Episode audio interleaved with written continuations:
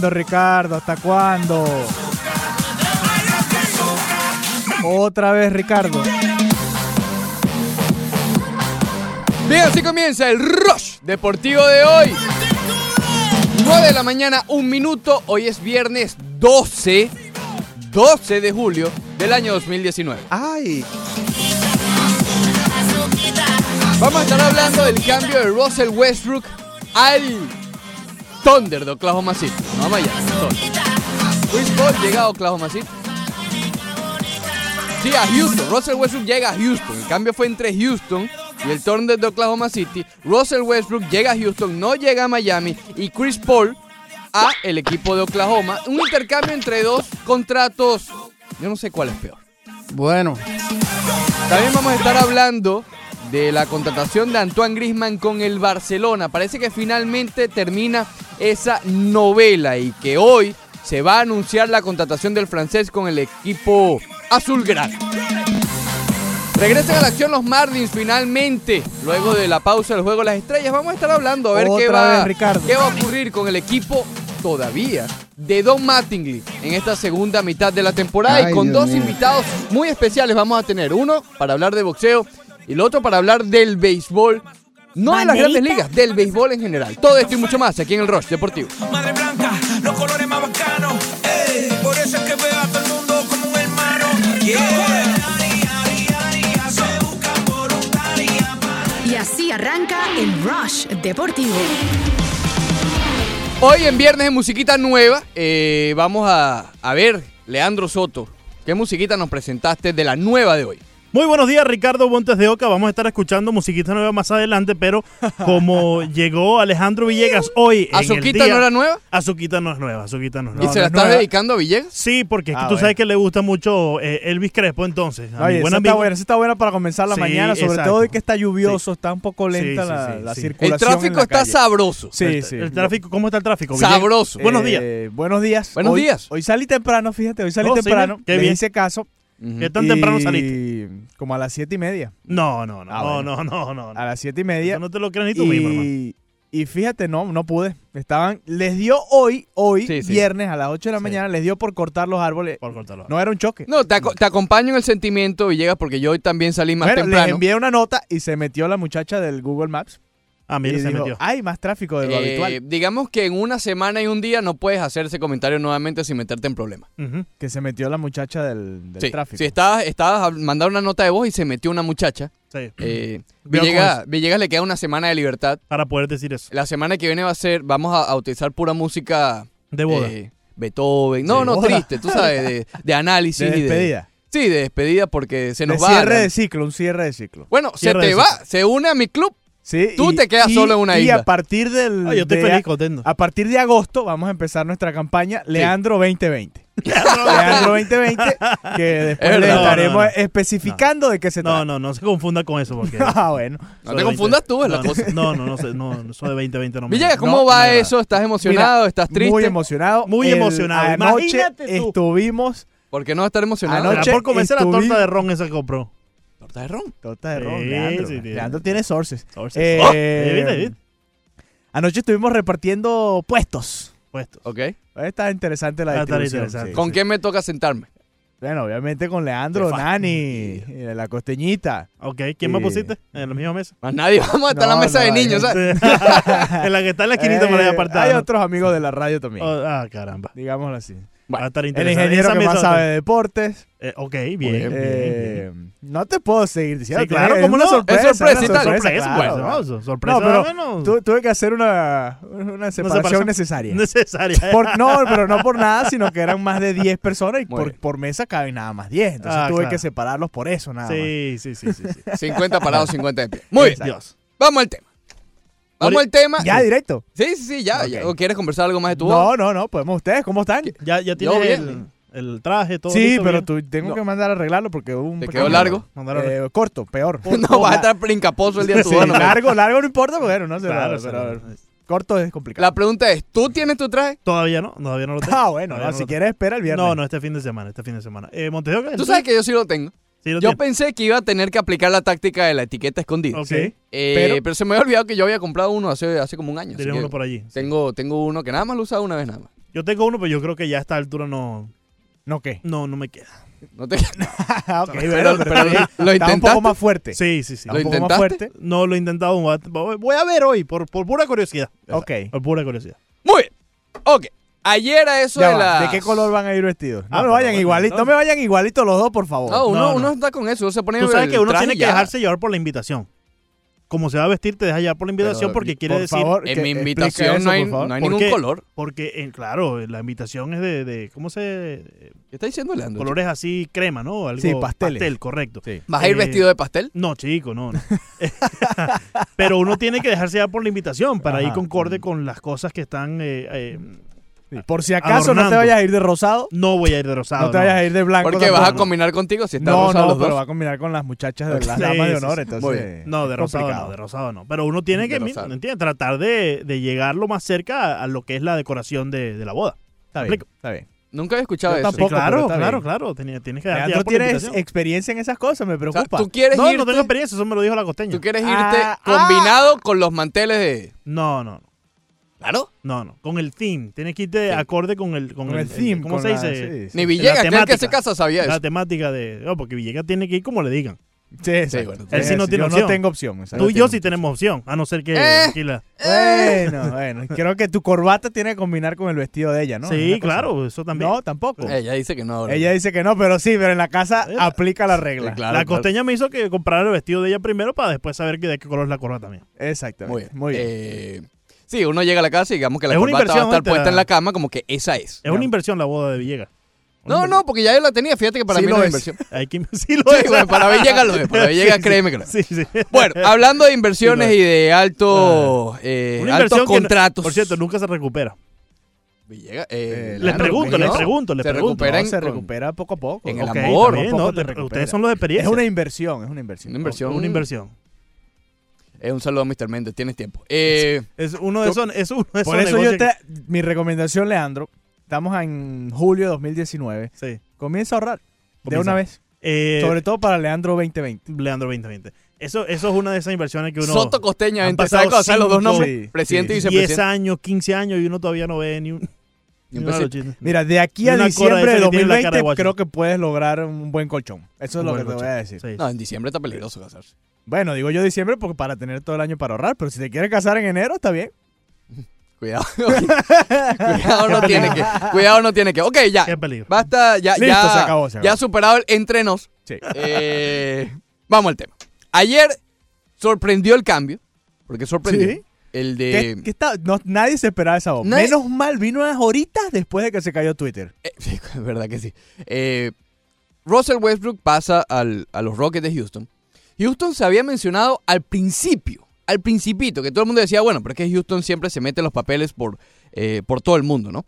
Pero al final fue el equipo que termina adquiriendo a Russell Westbrook. Y yo voy a primero eh, dar el comentario del Miami Heat, que obviamente es lo que más nos abarca aquí en, en la 990 y ESPN Deportes. El Miami Heat, al ser un tema tan complicado el de Westbrook de analizar, de ser tan, eh, digamos, tiene el triple doble, pero en eficiencia es un desastre. Tiene la bandera roja de, de, de, eh, de los tiros libres. Tiene cuatro años de contrato. Es decir, si se daba el cambio, muy bien. Aquí vamos a analizar los pros y los contras de ese cambio. Y probablemente a priori este año iba a ser más positivo que no tenerlo, ¿no? Eh, pero al no hacerlo y ver el precio que pagó el equipo de los Rockets por él, yo estoy satisfecho de que el Miami Heat no haya alcanzado una oferta similar a esa. Es decir, si a lo mejor Sam Presti, que es el gerente general de, Oklahoma, llamó a Pat Riley y le dijo, mira, tengo esta oferta de Houston, ¿qué me ofreces para, para igualarla? Y Pat Riley probablemente haya dicho, no, olvídate de eso. A ver, la oferta fue Chris Paul y cuatro picks en el draft. Dos garantizados y dos posibilidades de intercambio. Es decir, si en el 2025, creo que es uno de ellos, eh, Oklahoma está eh, mejor que, que Houston, va a pedir el cambio y, que, y tener el pick que va a estar obviamente mejor posicionado que el de ellos mismos y intercambiarlo. Es decir, si esto le resulta mal a Houston, olvídate, le quitaron el alma, ¿ok? Y Sam Presti en, en cuestiones de dos semanas ha adquirido ocho picks en el draft de primera ronda. Pero sabíamos Oh. que Houston tenía que hacer algo, ¿no? Porque ya han llegado, y tú lo mencionabas, Villegas, creo que el viernes pasado, que Houston siempre llega a las instancias de semifinal, pero ahí quedan. Y ha pasado en los últimos dos años. Así que ellos tenían que poner el pie sobre la mesa y decir, Sí. mira, regresamos. Y más ahora cuando eh, eh, eh, Golden State Mi pregunta es, ya no tiene a Kevin Durant. ¿quién pone el pie sobre la mesa? ¿Por ¿Quién qué? hace eso? ¿Cómo que pie sobre la mesa, Tienes que poner- Leandro? Eh, Tienes puño, que... darle un puño a la mesa. Que no, tú, pones el pie sobre Mira, la ahí mesa. está, Sí, sí, sí, mesa. ahí está, mira, el pie Mira, sobre la mesa. eh, Cuidado yo- con eso, que yo, después llega yo la te, sociedad. sí, yo te voy a decir algo. Yo, no sé qué tan mejor es Houston con, con, con Westbrook que con Chris Paul. No, tiene- tiene- Bueno, pero ven acá. Chris Paul ha en estado la semana lesionado pasada el año hablábamos pasado, de el que Paul ya no antepasado es la también. Esa es la única. Bueno, pero este a Westbrook le han hecho como siete operaciones en una rodilla. Oh, pero ha estado activo. Al, al principio de la temporada pasada no, pero al final sí. Es decir, tampoco es que es una Con garantía todo y de eso lesión, promedió no sé cuántos doble doble. pero la efectividad de Chris Paul fue mejor. A Sí. ver, la, la cosa es esta. Este equipo de Houston con Chris Paul estuvo a un hamstring de Chris Paul Sí, de estaban ganando la serie eliminar- de 3 a 2. Claro. Exacto, No. de eliminar al histórico, no a este equipo de los Warriors roto, no, No, no, no. al histórico. Con todo. Exacto. Completo.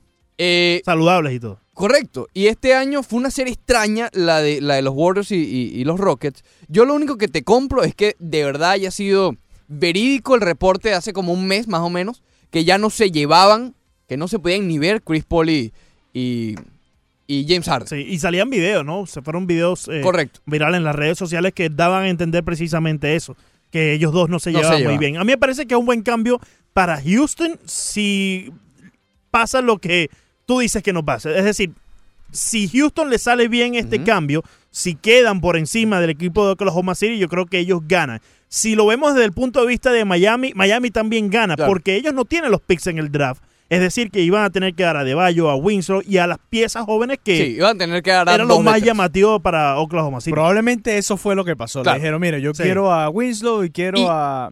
A Deballo o, O a picks. Herro. O. Picks. Y, y el Miami Heat probablemente le dijo que no. No, y, y firmando a Hero hace dos, tres días, yo creo Quizá que lo que esa dice fue la señal. Exacto. De que Sí, ya Miami Heat no estaba en, ese- en esas conversaciones. exacto, correcto.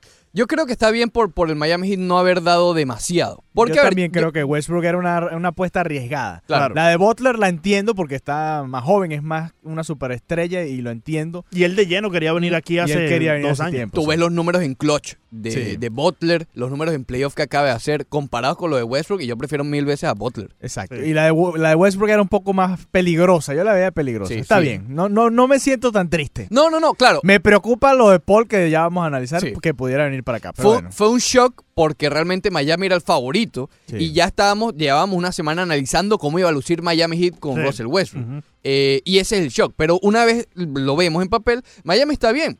A ver, eh, claro, ahora ya Miami no va a estar en el tope si se mantiene, digamos, este roster. No va a estar compitiendo con Filadelfia ni con Milwaukee el, el título por el este. Va a estar nuevamente en el, en el conglomerado de Toronto. De El- 3 a 8. Exacto. Sí, es que así va a ser porque está Indiana, que realmente Indiana ha sido Indiana como- juega bien con estos muchachos. Yo no, pero yo no estoy tan seguro de, de que sea el número 3, por ejemplo. Es un conglomerado peleable con entre Indiana, Boston, Toronto, Nets. Boston, que va a estar peor que el año pasado. Los Nets, que ok, que sabemos que su temporada es la, la siguiente, la de Kevin Durant. Pero si cambias a, eh, a Jan- DeAngelo Russell, lo sustituyes por Kyrie Irving, sí, eres mejor. Pero ¿qué tanto mejor? ¿Ok? Eh, eh, entras en ese conglomerado en el que va a estar Miami. Quizás Miami va a estar un paso más abajo de, de, de otros porque nada más tiene, entre comillas, una estrella. Y hay que ver cómo luce Winslow, cómo luce Hero, cómo luce Indiana, Adebayo. Indiana fue el que, Oladipo fue el que sufrió la lesión, Sí. ¿correcto? Sí, ¿Él no va a estar la temporada que viene? Iban de tercero Sí, sí, y... ¿Sí va a estar? Sí, va a estar. Va a estar completo. Iban de tercero y después, bueno, pudieron jugar creo que para 500. Se mantuvieron ahí, pero no, no fueron Claro. ese mismo equipo. Pero, pero no me, a, a mí no me termina de convencer Indiana. No te gusta Indiana. No, no es que no me gusta, Eh, pero lo meto en el conglomerado que te estoy diciendo. Sí, el pues. problema es que todos esos equipos que mencionaste parecen estar o a la par o por encima del Miami Heat. O sea, ninguno de esos que tú dijiste pareciera estar por debajo. Quizás Detroit podría estar por debajo, pero ya vimos, fue de los Mira, que clasificó. Vamos a repasar. Charlotte sería el único Claro, que pero, perdió eh, a, No, a Detroit. Detroit el año pasado clasificó por una chiripa. Sí, Bueno, pero clasificó. Por- ¿El Miami Heat no clasificó? Mira. Eh, Clasificó porque perdió Miami Heat ese último partido. Los últimos, en los últimos tres encuentros, Sí. Miami Heat si Se ganaba. lesionó Winslow, ¿te acuerdas? Exacto, si ellos concretaban ganar, eh, creo que eran dos de esos últimos tres, pasaban por encima de Detroit. Mira, el año pasado quedó Detroit. Milwaukee y Toronto arriba. Toronto va a caer, ¿ok? Y ese segundo puesto probablemente lo tenga Filadelfia. Yo insisto, yo tengo la teoría de que Filadelfia va a ganar muchos juegos de temporada regular Playoff es otra cosa, pero en temporada regular va a estar allí con Milwaukee. Después viene Boston, Indiana, Brooklyn, Orlando y Detroit. Esos fueron los equipos que estuvieron por, eh, de, de cuarto a octavo el año pasado. Miami va a estar, es mejor que Detroit, es mejor que Orlando. Que Brooklyn lo pongo a la par, déjame decirte, ¿ok? Eh, lo pongo a la par con Brooklyn. Con Indiana, pongo a Indiana por arriba simplemente porque hay, por, por lo que ha hecho en el pasado. Pero si Miami veo evolución de Adebayo y ve evolución de Winslow y Hero termina siendo un buen shooter, no voy a darle todavía estatus de estrella ni nada, sino un, un buen francotirador, yo creo que puede estar allí compitiendo Y lo con que Indiana. haga Jimmy Butler, obviamente, como Y- líder Por del supuesto, equipo. por supuesto. Pero digamos que eso, por su, por su historial, es como más seguro. Tú sabes lo que vas a recibir de Butler. Yo no creo que haya un salto impresionante de Butler. No, una no, caída. Butler, sabemos lo que va a dar Butler. Lo que, 22 lo que queremos ver es cómo se adapta este equipo a Butler y Butler a este equipo. Por eso es que todavía le doy el, el- el beneficio de la duda de estar con los Indiana, con los Brooklyn y a Boston, pero por lo contrario, porque Boston el año pasado eh, fue un desastre, ¿ok? Fue un desastre en personalidades y ya se Sí. fue Kyrie Irving, llega Kemba Walker, que es un jugadorazo, pero se va al Horford. Al Horford era eh, la piedra angular de esa defensa, de Brad Stevens. Eh, hay que ver si mejora Tatum, si Jalen Brown sube, ya no está Terry Rozier. Yo veo a Boston peor que el año pasado. Boston el año pasado parecía favorito y todo para ganar la, la conferencia. No tiene a Morris ahora, que también era un- una potencia desde la banca que, que ya había acordado con San Antonio. Se Sí. salió de su, de- del "No, acuerdo y se fue a los Knicks de Nueva York.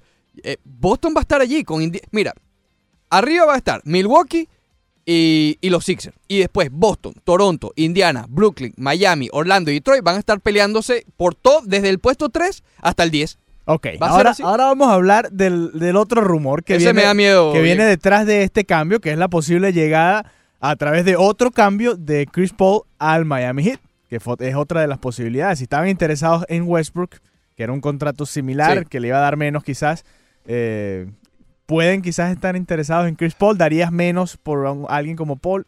¿Cómo ayudaría Paul al, Mira. al- al Miami Heat? Eh, con el Ma- Ma- Miami va, digamos, a cambiar su foco nuevamente a lo que tenía antes de Westbrook, que era Bradley Beal, que es parece imposible, pero es el foco, es su objetivo, ¿no? Que lo, que lo consiguen o no es otra cosa. Y vu- vuelve el debate de John Wall.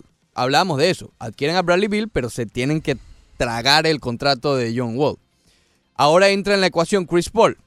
Existe ahora quizás más creatividad. Tú puedes decir, dame a Chris Paul para llevarlo para Washington, para Washington, Britt Bale. Ah, Algo puede pasar.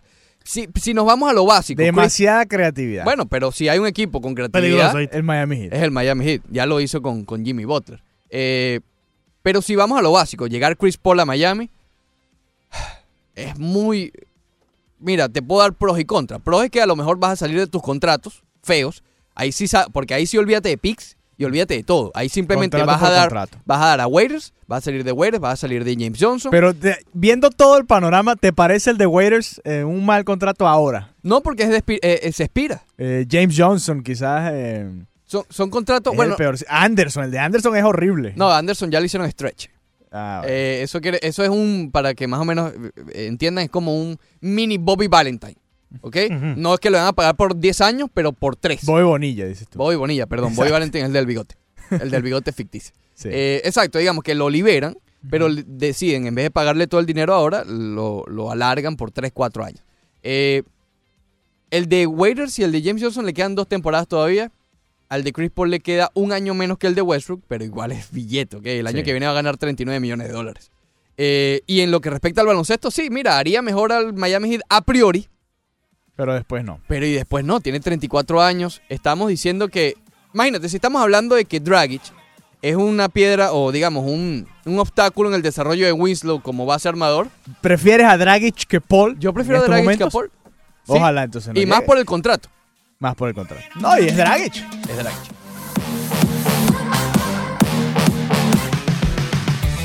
Después del corte comercial, corte comercial, más del Rush Deportivo.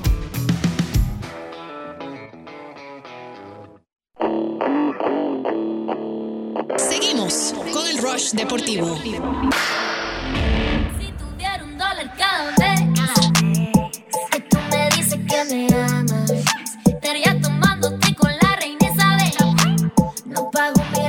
con palabras, no vale nada. Si tuviera Bien, regresamos al Rol Deportivo, 9 de la mañana, 23 minutos. Leandro Soto, Alejandro Villegas y Ricardo Montes de Oca hasta las 11 de la mañana. Eso sí es musiquita nueva. Un poco más sí. femenino, Leandro. Esta sí es musiquita nueva. ¿Esta es la que escuchan en el gimnasio? No, no, no. Eh, Ya yo te dije que yo no voy para esos lugares. Bueno, ¿Tú no escuchas música? La que escuchas sí, en el carro. pues, la No, escuchas en el carro. no, no, esta musiquita no ahí la ponemos ¿Dónde aquí escuchas música tú, Leandro? En el carro. ¿En el carro? Sí, sí, Ah, no escucho. Tú sabes no- que yo escucho. No escucha la yo- 990, yo escucho ni podcast, no, ni nada, ¿no? no, no. A veces me escucho algunos podcasts, pero yo escucho mu- mucha música antigua. Puedo escuchar Antigua. los, los Antigua. reggaetón. Eh, José José. clásica, No, Beethoven. chico, no así. Bueno, no. pero esa es antigua. Ah, Antigua me refiero a la, a la música vieja. Yo escucho, te digo, que Bueno, los pero reggaetones viejos. música clásica. Yo escucho música clásica. Escucho mucha, mu- eh, escucho, me gusta mucho la música llanera, ese tipo de música. así. Ok. Para estar Mentiroso. escuchando Ah, un pero boom esa boom no es boom tan así todo vieja, el esa es día. del siglo pasado apenas. Es música Bueno, más pero vieja, pues. a lo que me Leandro dice refiero. antigua y se refiere a la gasolina. pues. No, no. Imagínate. No, no, más, más allá de eso. Yo escucho Beethoven. Beethoven. Nunca he escuchado clásica. música clásica. Es No, bueno para se que puede te- poner un Beethoven cuando, Cuando uno no está, trabaja, exacto. exacto, trabajando, algo para mantenerse. ¿me Cuando estás meditando, no escuchas Escucho- música No, clásica. no. Me gusta por decirle a la socia, Alexa, Sí, que ponga vocal jazz. vocal jazz. Ah, bueno. Sí, sí. Frank Sinatra. Con esa es la que Louis vas al Armstrong. gimnasio. No, de trabajo, trabajo, trabajo. Con esa trabajo. Con esa trabajo porque si no me, me, me vuelvo loco.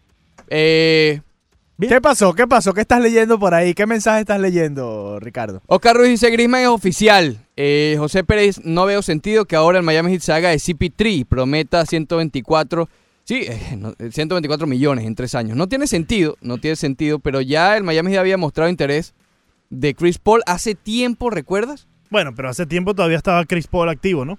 Eh, Villegas, ve tú sola. Eh, antes del draft. Sí, ya es oficial lo de Griezmann. Ya, digamos, el, el abogado esta mañana, bueno, esta mañana, hora de Miami, había llegado a las oficinas de la liga para, para dar la cláusula, ¿no? El precio de la cláusula. ¿Qué pasa? Bueno, 120 millones de... 120 Oh. millones. Oh, O sea, costó menos que lo que le pagaría el GIDA a Paul.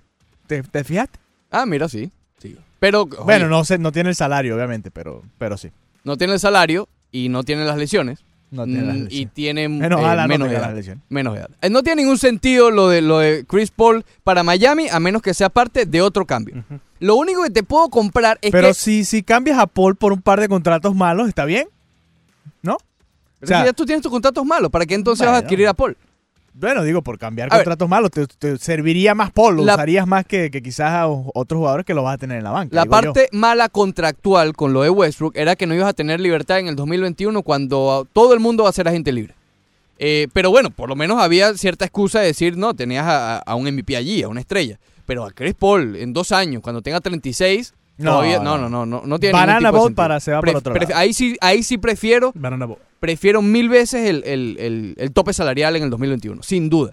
Y bueno, y esperar, porque, oye, mira todo lo que pasó en el verano. ¿Tú crees que de aquí a dos años no va a haber otra estrella, otro, otra figura que va a pedir el cambio? próximo año probablemente también. Al próximo año la agencia libre es un desastre. Pero, pero es que este año el Miami Heat La no hizo nada con la agencia libre. Fíjate. Es de Mar DeRozan. El Miami no, no firmó a ningún agente. Pero que No, no, podían, Villegas. Pero Jimmy Yo Butler sé, pero era a eso es a lo que libre. voy. Ricardo dice que la agencia libre el año que viene va a ser un Pero desastre. Jimmy Butler era agente libre. Bueno, sí era agente libre, pero, pero no, bueno, ok, entiendo tu punto, pero a lo que voy, puede haber otras estrellas descontentas y ahí entra el Miami Heat. 186-801-5607. ¿Quién está por allí, Leandro? Musulungo, muy buenos días. Dime, Musulungo, ¿cómo estás? Eh, buenos días, muchachos, ¿cómo están? Muy bien, mi hermano. Muy bien, gracias, buen día. O- Oye, le- tengo dos cositas ahí, una una de, de basquetbol y la otra de béisbol. A ver. Eh, te voy a hablar como, como fanático del único equipo que soy fanático de, de, de esta ciudad. Eh, ustedes están diciendo que, que Westbrook no tiene eficiencia, que se dio. ¿Por qué Gil no fue a los playoffs? Porque no, en los últimos cinco partidos no sabían cerrar ninguno. Yo prefiero que Westbrook me tire 100 veces, pero a la hora buena te pueda cerrar un partido. Porque Willow, Willow no sirve. En los mismos cinco últimos partidos de temporada regular, nadie quería tener la pelota en los cinco, en los cinco minutos últimos. Ninguno. Nadie quería tirar. Entonces hay que tener gente de, de, de eficiencia de, y, que, y que sepan lo que van a hacer a la hora buena. Yo hubiera preferido hasta Güey otra vez que viniera y no quedarme con estos chamacos. Ah, Todo el mundo dice, eh, los equipos aquí todos son a promesa. Los Marlins van a ganar en el 2035, en, lo- en los Dolphins en el 2050 y los IPA cuando. De todas maneras, el dinero no es de ninguno. Sí. Que inviertan, si no, si no tienes estrella no puedes ganar. Eso que el PIB del 26, del 28, eso no existe. Y la otra, a ver si me pudieran hablar, eh, comparar los, los right field, los right field de ahora mismo con los números de Puy, a ver en qué, en qué lugar estaría Puy entre impulsada y, y los 20 honrones que tiene. Perfecto, ahora, gracias, ahora lo buscamos. Gracias, Musulungo. Eh, con respecto a lo del Miami Heat, bueno, primero Musulungo nos estaba matando por Facebook primero, ¿no? Sí, Sí, después vino suavecito. Sí, vino suavecito, con no, la recta incluso- y vino con la curva Musulungo. Musulungo y Mitchell están gozando. No, incluso queriendo a Westbrook aquí, ¿no? En el Facebook eh, Sí, eh, sí, se contradice un poco su No, comentario. a ver, lo de los reportes y tal, yo siempre dijimos la fuente de los reportes acá, yo- uno acá no, no, no habla con Pat Riley, ¿ok? sí, Vamos a estar claros. Estar- No, si no- Por si ahora no. Nos equivocamos nosotros. Unoroki, el que Nos por equivocamos nosotros, se equivocó Claro. se equivocó Shams eh, Charania, se equivocaron todos los insiders de la NBA, que todos decían que el favorito y que la intención de... mi- mira lo que está pasando con los insiders de la NBA. Hasta ayer decían que Miami era la preferencia de Westbrook. Se hace el cambio a los Rockets y dicen, no, bueno, se dio porque era el primer, la primera elección de, de, de Westbrook. Ah, bueno. Ah, ok. Pero es que probablemente sí era el favorito Miami para Westbrook. Sí, de que- Para Pero es el equipo de Oklahoma City bien no le va a importar para dónde quiera ir Westbrook, si bien van a estar con la lealtad, pero es que cuatro picks. si ellos ven que van a tener un mejor cambio con Houston que con el Miami Heat, ¿para dónde tú lo vas a cambiar? Ellos- no, para Houston. ellos tuvieron no dos me importa opciones. lo que quiera Westbrook. Ah. Yo voy por el interés de mi No, compañía. y Westbrook va a un buen equipo a jugar Con con, su un amiguito. ex compañero. El otro día lo comentábamos. que Ustedes Sí. decían que él no iba a querer Eso va a la sombra de Harden, pero yo creo que ya eso está superado. Tienen que, si quieren ganar, tienen que Pero yo no, vez. yo no veo que sea la sombra de Harden, porque Westbrook todavía ¿Cómo tiene que no ves que es a la sombra No, de Harden, no, Leandro? si la semana pasada me estaba diciendo creo, que tú no creías que él quería estar a la sombra de No, Harden. no, no creo. Que si iba a Houston, iba a ir al equipo de Harden. No. Y ahora me está diciendo que Bueno, no. pero que eh, Te claramente, estás volteando Villegas. como una arepa. Villegas, Mira, claramente es el equipo de Harden porque lleva más tiempo que ahora que va entrando Westbrook al equipo de Houston. Pero yo creo que van a ir a la par. Pueden ellos hacer una buena dupla para así llevar a este equipo al próximo nivel, que es lo que están buscando de Pero los va a últimos seguir dos siendo años. el equipo de Harden. Westbrook Bueno. va a ser el, el segundo ahí cerquita porque Efectivamente, mejor pero que es Paul, que Westbrook no tenía opción. Westbrook iba para donde lo cambiara su equipo Oklahoma Sí, City. claro, claro. Que quería venir para Miami y no se le dio, eso es otra cosa. Claro, Con respecto a lo de Westbrook y la eficiencia, mira, sí, es de los peores en la eficiencia eh, el año pasado. De hecho, hay una estadística, solamente en los últimos eh, más de 20 años ha habido dos jugadores, y ahora Westbrook, que han intentado 6 tiros por juego, lanzando menos de 30% en triples. 6 triples, 6 intentos de triples, menos de 30%. Son Kobe Bryant, obviamente, en su momento, y Isaiah Thomas en el año malo, en el año entre Cleveland y los Lakers, y Russell Westbrook el año pasado. Y ha sido un declive, o sea, no es algo nuevo. Russell Westbrook está en declive, que pueda tomar un segundo aire, lo Sí. puede hacer. Y ah, recuerda, eh, eh, con lo que nos mencionábamos, Zulungo, de que por lo menos era alguien en el Miami Heat, oye, ya tienen a uno de los mejores eh, lanzadores de- en el clutch del año pasado, en Jimmy Butler. Sí, y que durante la postemporada con los 76ers fue, Fue él el que, dio la cerró. cara. No fue fue el que Embiid, cerró. no fue Simmons, Simmons no fue. Tobias Sí, Harris, sí. fue Jimmy Butler, Exacto. que a lo mejor sin un par de rebotes de, de- en el aro de Kawhi Leonard, a lo mejor Jimmy Butler ni siquiera hubiese llegado a Miami, a lo mejor hubiesen llegado a la final ellos. Y, y- y jugar dominó allá en la pequeña Habana es muy divertido, la playa es muy bonita, pero eh, Jimmy Butler también llega a este equipo porque ve la, eh, el buen potencial que tiene el núcleo, ve el potencial que tiene Adebayo, el potencial que tiene Winslow, ve lo bueno que es la gerencia con eh, Spoelstra, con Pat Riley, y eso también lo enamora para llegar a Miami. No todo es que el hombre va a jugar allí en, en la pequeña Habana dominó. Fíjate ¿no? que Musulungo decía que los últimos cinco partidos los chamacos no habían podido eh, cerrar los encuentros, pero yo creo que fue un problema del Miami Heat toda la temporada, ¿no? No, De- y desde que ellos se, están, Se nota Bridge. más, obviamente, en los últimos juegos porque ya estás peleando a pocos días de la clasificación, Claro, claro. pero les pasó desde el comienzo de la temporada. Y desde hace Eh, mucho más, como dice Ricardo. Josh Richardson tuvo varios disparos que el Y propio Wade se la dejaba, le decía, Correcto. ok, eres tú el, Sí. el hombre ahora. Sí. Y Richardson no pudo y fíjate, ya está en Filadelfia. Exacto. Se dio el mensaje ahí. O sea, creo- era un pro- el Miami Heat tenía que venir con, eh, con otra Sí, estrella y lamentablemente tuvo que salir uno de los jóvenes y así es. hay que ver esto en el big picture, ¿no? Hay que abrir el panorama y ver, no solamente eh, decir, no, que no hay quien cierre. Caramba, ahora está Jimmy Butler, que bien cerró con el equipo de los 76 el año pasado. Sí. ¿Por qué no lo va a hacer aquí en ¿Que es un? MVP? No es un MVP. Eh, ¿Que el Miami Heat va a estar eh, compitiendo por títulos el año que viene? No. ¿Cómo tú no Pero va a ser mucho mejor que el año pasado Sí. Y va a tener todavía flexibilidad para traer otra estrella. ¿Cómo tú no le aplaudes a tu equipo, si bien dices que es el equipo de tu ciudad y el único que sigues en Miami? ¿Cómo tú no le aplaudes lo que hicieron de salir de Whiteside? Desde hace tanto tiempo que venían buscando salir de Hassan Whiteside y su, su mala cabeza. ¿Cómo tú no le aplaudes que sin tener espacio salarial vas y buscas a Jimmy Butler. Y lo consigue. y lo consigues. Sin tener la menor idea de que Russell Westbrook quería venir aquí a Miami, empezaste a mover las fichas para traerlo. Es decir, Y con Westbrook, eh, aquí lo habíamos debatido, tiene pros y contras. Es un caso fascinante de, para debatir, porque el hombre te promedia un triple doble, es un alfa en un equipo, pero los números están allí también en los playoffs. Paul George, cuando Oklahoma estaba solamente con Paul George en el tabloncillo, eran muchísimo mejor que con Westbrook en el tabloncillo. Insisto, hay pros y contras. Si, si este cambio anoche hubiese sido de Westbrook a Miami, aquí estaríamos hablando de los beneficios, pero también de los problemas contractuales, ¿ok? Es mucho dinero, mucho dinero. Y de lo que hubiese entregado el Miami Heat por este jugador, además. Muy bien. Eh, a, a Sam, a Sam Presti le presentó a su dueño en Oklahoma City, de- o bueno, a su jefe, al dueño del equipo, en las dos ofertas. Mira, está esta de Miami, que el beneficio de este es salirnos de los contratos. Nos van a dar puros contratos de un año y el año que viene ya no tienes que gastar tanto billete. Y esta, que vamos a tener que seguir pagando a Chris Paul, o, o digamos, vamos a tener un contrato muy malo, al igual que el de Westbrook, la diferencia es que con un año menos, pero picks, cuatro picks. ¿Qué prefieres? Mejor Dame para los el picks. futuro, claro. Listo. Entonces él prefirió los picks que liberarse de manera eh, de la nómina, ¿no?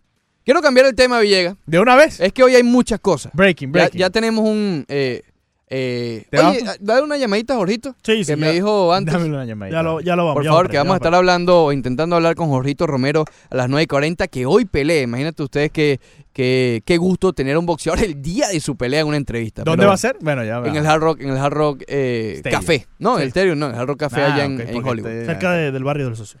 ¿Dónde está la En el barrio del Socio. Cerca del barrio no. Exactamente. En el- Exactamente. sí, Aunque en dos polos, es decir, me tardó como 20 minutos en llegar para allá, Sí, déjame, sí, déjame decirte. Está nada más que más. aquí. Como los dos Hoy no. polos de Kendall, donde vive Leandro. Exactamente. Bueno, eh, ya firmó Grisman.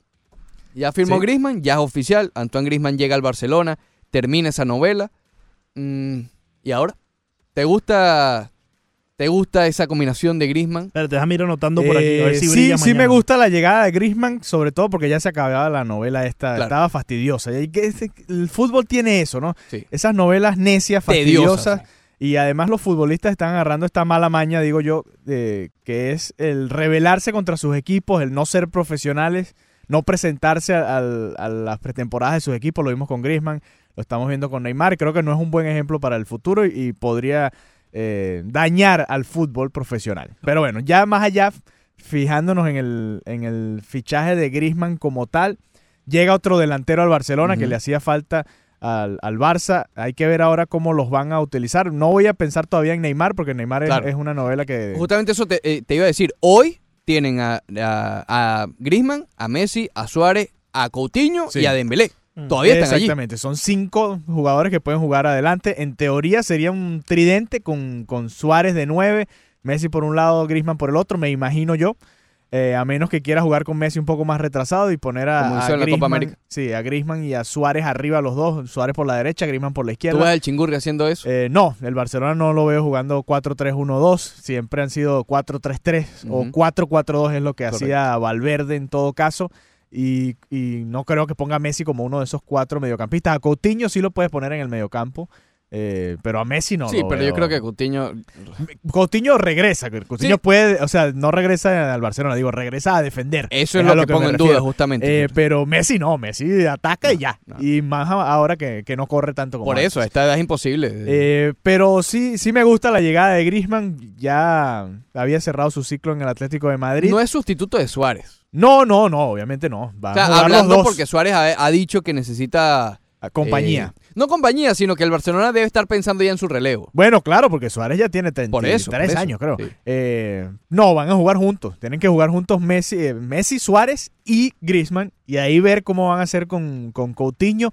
Dembélé me imagino que será el suplente de lujo, entre comillas, para el Barcelona. Que entre, que juegue cuando alguno de los dos no puede o una que otra eh, ¿De dónde juego está será sacando todo este dinero el Barcelona? El Barcelona, bueno, no sé, del- de, los socios que pagan. Tienen que vender, eh, si no, el fair play. Ellos han vendido, pero no tanto. Han vendido, pero. eh, Pero André poquito. Gómez, sí, poquitos, cosas pequeñas. Eh, Rakitic está supuestamente en el, Todo en el mercado. todo lo que hemos Coutinho también hablando, ha sí. estado en el mercado, supuestamente.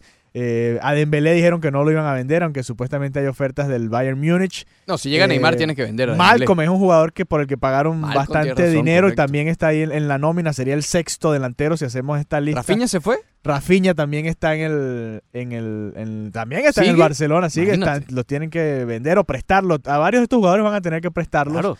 porque obviamente no tienen espacio ahora en el Barcelona y mucho menos ahora teniendo a Suárez y Griezmann como, como dos delanteros que prácticamente son fijos, No, no, tiene el- no lo vas a sentar. Suárez Puedes sentar a. Suárez de vez en cuando para, para rotarlo. Tienes tres fijos. Que ahora, cuando llegue, si es que llega Neymar, ¿a quién sientas? Ah, bueno.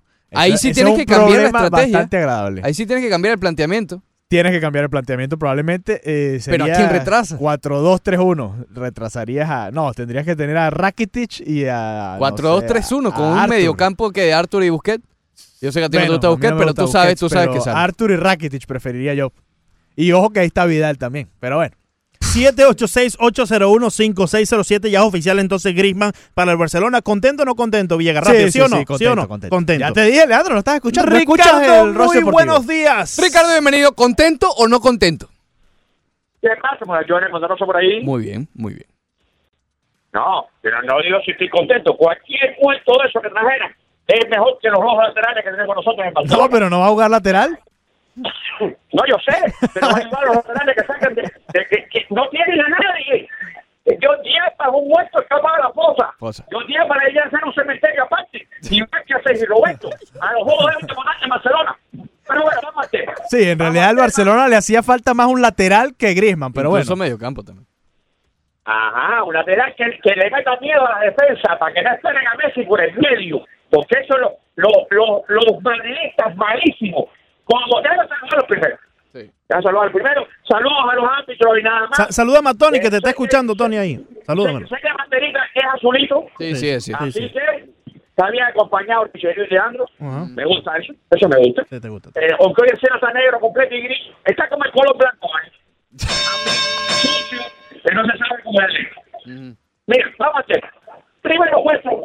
Eh, eh, este sí le mete miedo, miedo. Y si ahora va, me parece que va con el Papa, ¿no? ¿Con qué? Sí, con la Con barba. el barba, sí. Los con el barba. Alabado. Mira, ahora sí el Papa sí está bien acompañado. ¿eh? Sí, sí, sí. Ahora sí el Papa sí está peligroso. sí. Eso Eh, lo hacía falta. ¿eh? eh. Entonces, el otro tema que tengo es el siguiente. ¿Cuál, cuál? Ayer hubo uno que ya no es Tony, ya no es Tony, Ya no es que da datos. Que, que, que en 14 partidos metió dos goles, o yo no sé cómo les cuento, porque es que yo no, yo no puedo detenerme. Yo los entiendo, yo los entiendo, el sufrimiento, pero es que yo no puedo poner, a fijarme en dos o tres partidos de una persona que es el líder en goles, es el líder en doblete, líder en triple, líder en asistencia, líder en hat-trick, líder, líder, líder hasta que la banca es el líder. Un abrazo, Ricardo, que te está quedando sin, sin voz. Sí. Eh, No, óyeme, es Sí. que yo no me explico cómo llevan esa estadística. Un tipo que tiene 600 partidos, que tiene que- de 600 partidos, tiene 650 goles. Dale, un abrazo. Tony, adelante, te No quedan dijo eh, si le dos gustaba la minutos. llegada de Tony, Griezmann. bienvenido. Sí, sí, se está contento. Tony, buenos días. Buenos días, buenos días muchachos y, y a todos los seguidores del Club de la Comedia. Ya me doy cuenta que Ricardo sabe de fútbol. Ya me doy cuenta que Ricardo sabe de fútbol lo que yo sé de cosmonauta, así que así que Griezmann va a jugar de lateral, ¿no? Bueno, dijo, dijo que va a suplir a Jordi Alba, ¿no?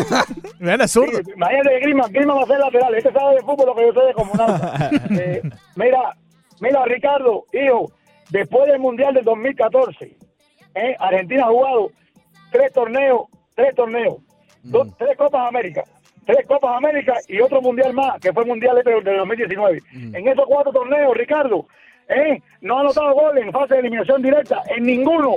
Desde, desde, desde que metió goles en, en los octavos de final del Mundial del 2014 contra Nigeria, no ha anotado un solo gol más en fase de eliminación directa. El pechito frío, Ricardo. Ahí está. Pechito. Eh, el pechito frío, por cierto, eh, el club de la comedia entre entre entre eh, Griezmann, Dembele y Coutinho, 420 millones de pesos, 420 La millones de risita, pesos. Tony, la risita, Tony.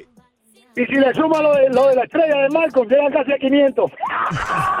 y otra vez, Estaría tomándote con la reina Isabel. Después del corte comercial, corte comercial, más del Rush Deportivo.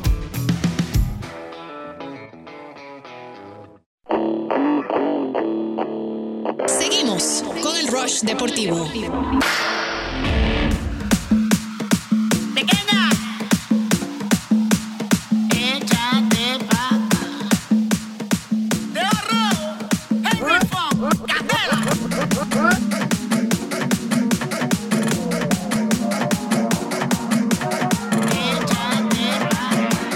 Regresamos al Roche Deportivo, 9 de la mañana, 45 minutos. Leandro Soto, Alejandro Villegas y Ricardo Montes de Oca hasta las 11 de la mañana.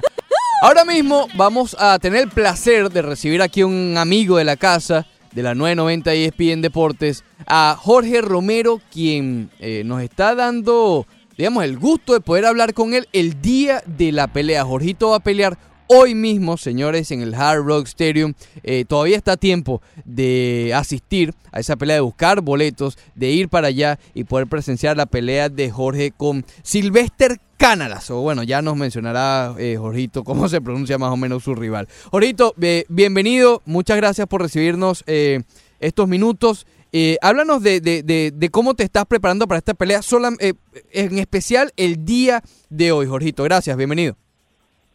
Bueno, un saludo grande para todas las personas que nos están escuchando y sobre todo para ustedes que siempre me abren las puertas de este programa y nada, encantado de estar con ustedes. Este, para esta pelea no estamos haciendo cosas diferentes, ¿no? Sí, eh, hemos hecho un gran eh, campamento para esta pelea y pues bueno, ya hoy a mí no el día de la pelea no me gusta dormir mucho, me gusta mantenerme un poquito activo, siento que soy un poco sonso el día que ando mucho en la cama el día de la pelea. Sí. Jorgito, nos comentabas la última vez que estuviste con nosotros aquí en el Roche Deportivo que estás entrenando con un nuevo equipo. Coméntanos de cara a esta pelea cómo ha funcionado eh, ese eh, nuevo encuentro que tienes con este nuevo equipo.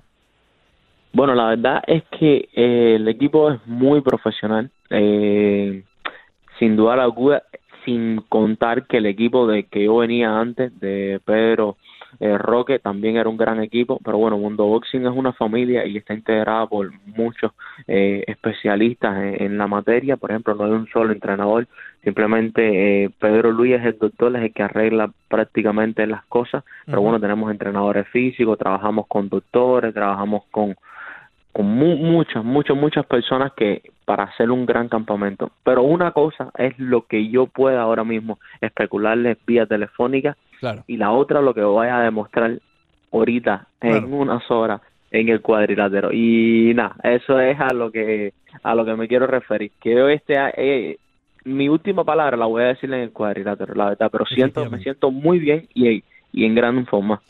Hablamos con Jorge Romero, quien pelea hoy en el Hard Rock eh, Café de Hollywood. Todavía, insisto, está a tiempo. Nosotros aquí siempre hablamos de, de que hace falta más carteleras de boxeo aquí en, en nuestro patio, ¿no? Bueno, quizás no en Miami Day, pero sí es, también está un alcance cercano en el Hard Rock Café en Hollywood y para apoyar a, a- los nuestros, ¿no? Como, es, eh, como lo es Jorge Romero eh, y él va a esperar todo su apoyo esta noche ahí en su combate. Jorge, también lo habíamos hablado la última vez, digamos que Tus últimos combates han venido de alguna u otra manera con poco tiempo de preparación, si bien un poco, eh, no quiero decirles improvisados, pero tú entiendes el punto, ¿no? Y con, con, con este rival tal vez has tenido un poco o, o- o más tiempo de preparación, tu última pelea fue en marzo, no sé desde hace cuánto conoces al rival, qué tanto sabes de él, cuándo te enteraste que él iba a ser tu, tu rival a combatir. Bueno, la verdad es que eh, todo esto que tú acabas de comentar es producto de la necesidad que teníamos de seguir aumentando el récord y por eso estábamos peleando muy consecutivamente. Ahora bien, eso también eh, nos desgasta, como lo hemos estado comentando ahí en el proyecto deportivo, nos desgasta mucho, no hay tiempo para hacer buenas pesas y esas cosas, y con el tiempo vamos perdiendo fuerza. Pero para este campamento ha sido todo lo contrario, hemos dado las semanas necesarias, hemos trabajado los sparring necesarios. So, sin duda alguna yo creo que eh, esta debería ser una gran pelea. Jorgito, si bien estás haciendo, si, si bien estás eh, en los sparrings y estás tomándote tu tiempo para prepararte, no peleas desde marzo. ¿Cómo eh, piensas que, que eso quizás te pueda afectar o beneficiarte, ya que vienes de una pelea donde por primera vez en tu carrera sufriste una cortada? Eh, yo no creo que me vaya, que vaya a haber nada negativo. Yo creo que me va a beneficiar. Yo no creo que me vaya a restar nada, porque como bien había dicho, estaba perdiendo eh, cierta fuerza y necesitaba un campamento como este para para llegar con todas las armas sabidas y por haber en este deporte tan complicado que es el boxeo. Sí. Yo siento que definitivamente esto, yo pienso darle un gran show, porque tengo todas las armas necesarias y eso es lo más importante. Sabemos que en este deporte también la psicología del Sí. boxeador es extremadamente importante del atleta en sí. Nos comentabas que eh, antes de esta pelea venías eh, peleando eh, de manera consecutiva, muy, muy rápido, una pelea tras otra. Y esta quizás eh, Claro. tomas un, un mayor descanso. Ese descanso, según tu respuesta ahorita mismo, es lo que te ha ayudado para sentirte como nunca te has sentido en las últimas peleas de cara a este encuentro de esta noche. Mm, Definitivamente, definitivamente. Yo creo que el estar peleando eh, muy seguido, bueno, no te deja, no, te- no tienes la oportunidad de hacer todas las cosas que tú hubieras querido para un campamento. Y yo creo que ha sido todo lo contrario. Para este tuvimos todo el tiempo necesario para crearlo. Y no, estamos muy contentos, la verdad. Me siento muy animado, muy contento. De hecho, subí hasta de peso eh, en esta pelea porque en, en otros, eh, vaya, no que me fui de, de mi Claro. peso, ¿no? Sino que usualmente aumenté eh, masa corporal porque muchas veces eh, yo estaba llegando a la pesa en 120, 100, incluso, y al otro día nada más podía llegar, recordemos que la pelea es en 122, Ujú. si yo llegaba tan bajito, al otro día no iba a subir lo Claro. necesario. ¿Y en En cuánto, cuánto pues, registraste? Bueno, registramos 122 libras y pero ahí rayando y yo creo que sin duda alguna eh, hoy ahorita me pesé y ya estaba como en 127 y todavía no he desayunado Imagínate. Eh, Jorge, eh, hablando ya de, de- de tu rival, entiendo que es el segundo eh, contrincante húngaro en, el cual te enfrentas. ¿Qué, qué, qué sabes de él? ¿Qué sabes de su estilo? ¿Te preparaste eh, pensando en una adaptación en contra de tu rival o simplemente eh, la preparación ha sido más, más, más, más de ti, ¿no? Más de Jorge Romero.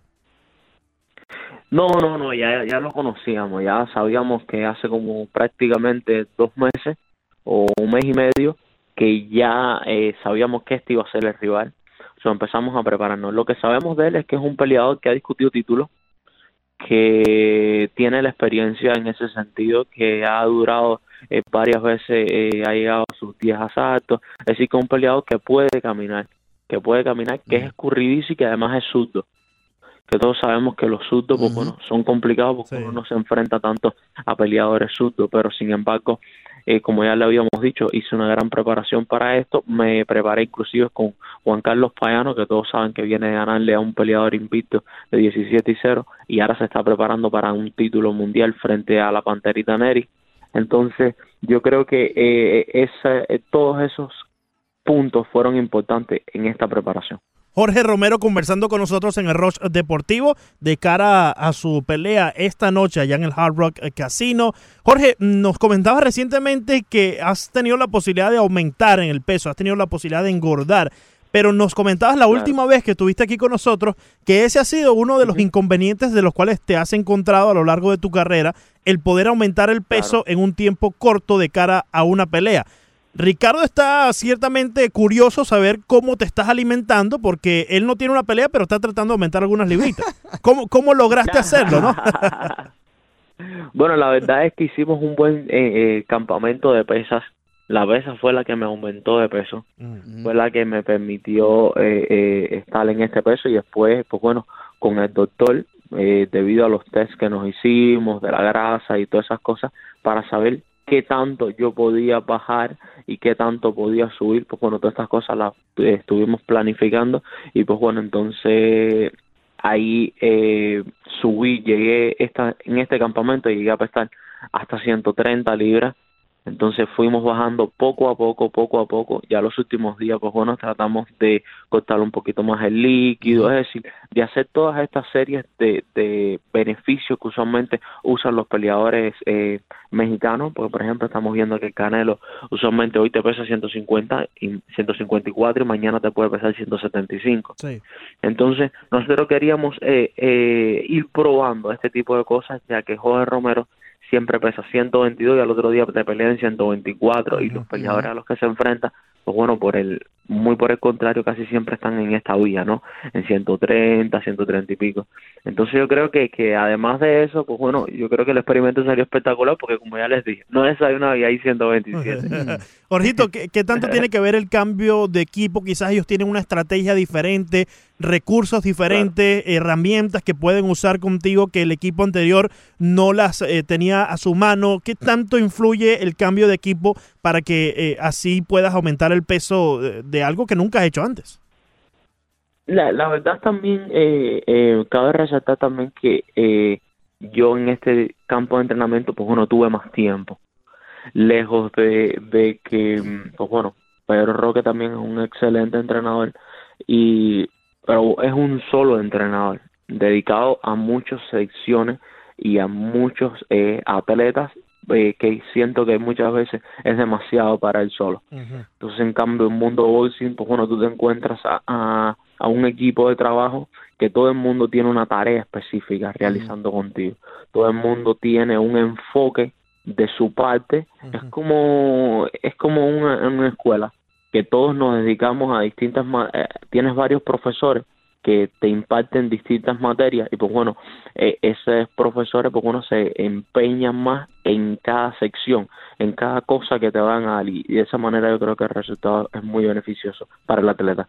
Jorge, para cambiarte un, un poquito de tema, sé que eres muy allegado a, a- a- Joel Romero, quien por su parte también es muy Ujú. amigo de, de Jorge Masvidal, que ha estado en boca de todos luego de- del- de- de- del espectáculo que brindó. cinco segundos. Exactamente. Eh, eh, ¿Lo conoces? ¿Qué tan allegado eres a él? ¿Cómo, ¿Cómo seguiste esta pelea? Y obviamente otro logro para, para el combate aquí en Miami y sobre todo para los, los cubanoamericanos, ¿no?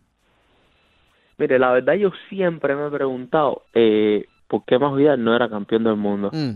o por qué no es campeón del mundo, porque yo siento que eh, ha sido un muchacho que, que trabaja muy duro, que lo conozco porque hemos entrenado, o al principio entrenábamos en Ignacio del Tigre, después estuvimos entrenando un tiempo eh, él, Joel Romero y yo en el gimnasio con Alberto, mi entrenador que siempre ha estado ahí con el favor de Dios. Eh, y yo siempre me he preguntado qué ha pasado con este muchacho, porque ha tenido peleas muy cerradas, pero quizás su nombre no ha sido lo suficientemente grande y se han inclinado hacia la otra balanza. Pero sin embargo siempre ha estado ahí, a máximo nivel y compitiendo con los mejores.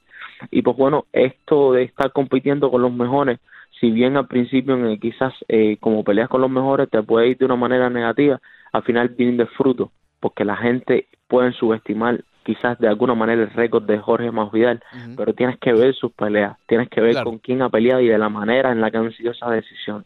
Y yo creo que eso fue fundamental en esta pelea. Y Jorge Masvidal demostró la calidad que siempre ha tenido. En cinco Bueno, segundos. él es un peleador muy mediático. En cinco segundos, además. Bueno, mi hermano. para- Cabe resaltar Sí. que no son solo cinco segundos, No, que claro. anteriormente también había ganado de una manera contundente al peleador anterior. Sí, sí, claro, claro.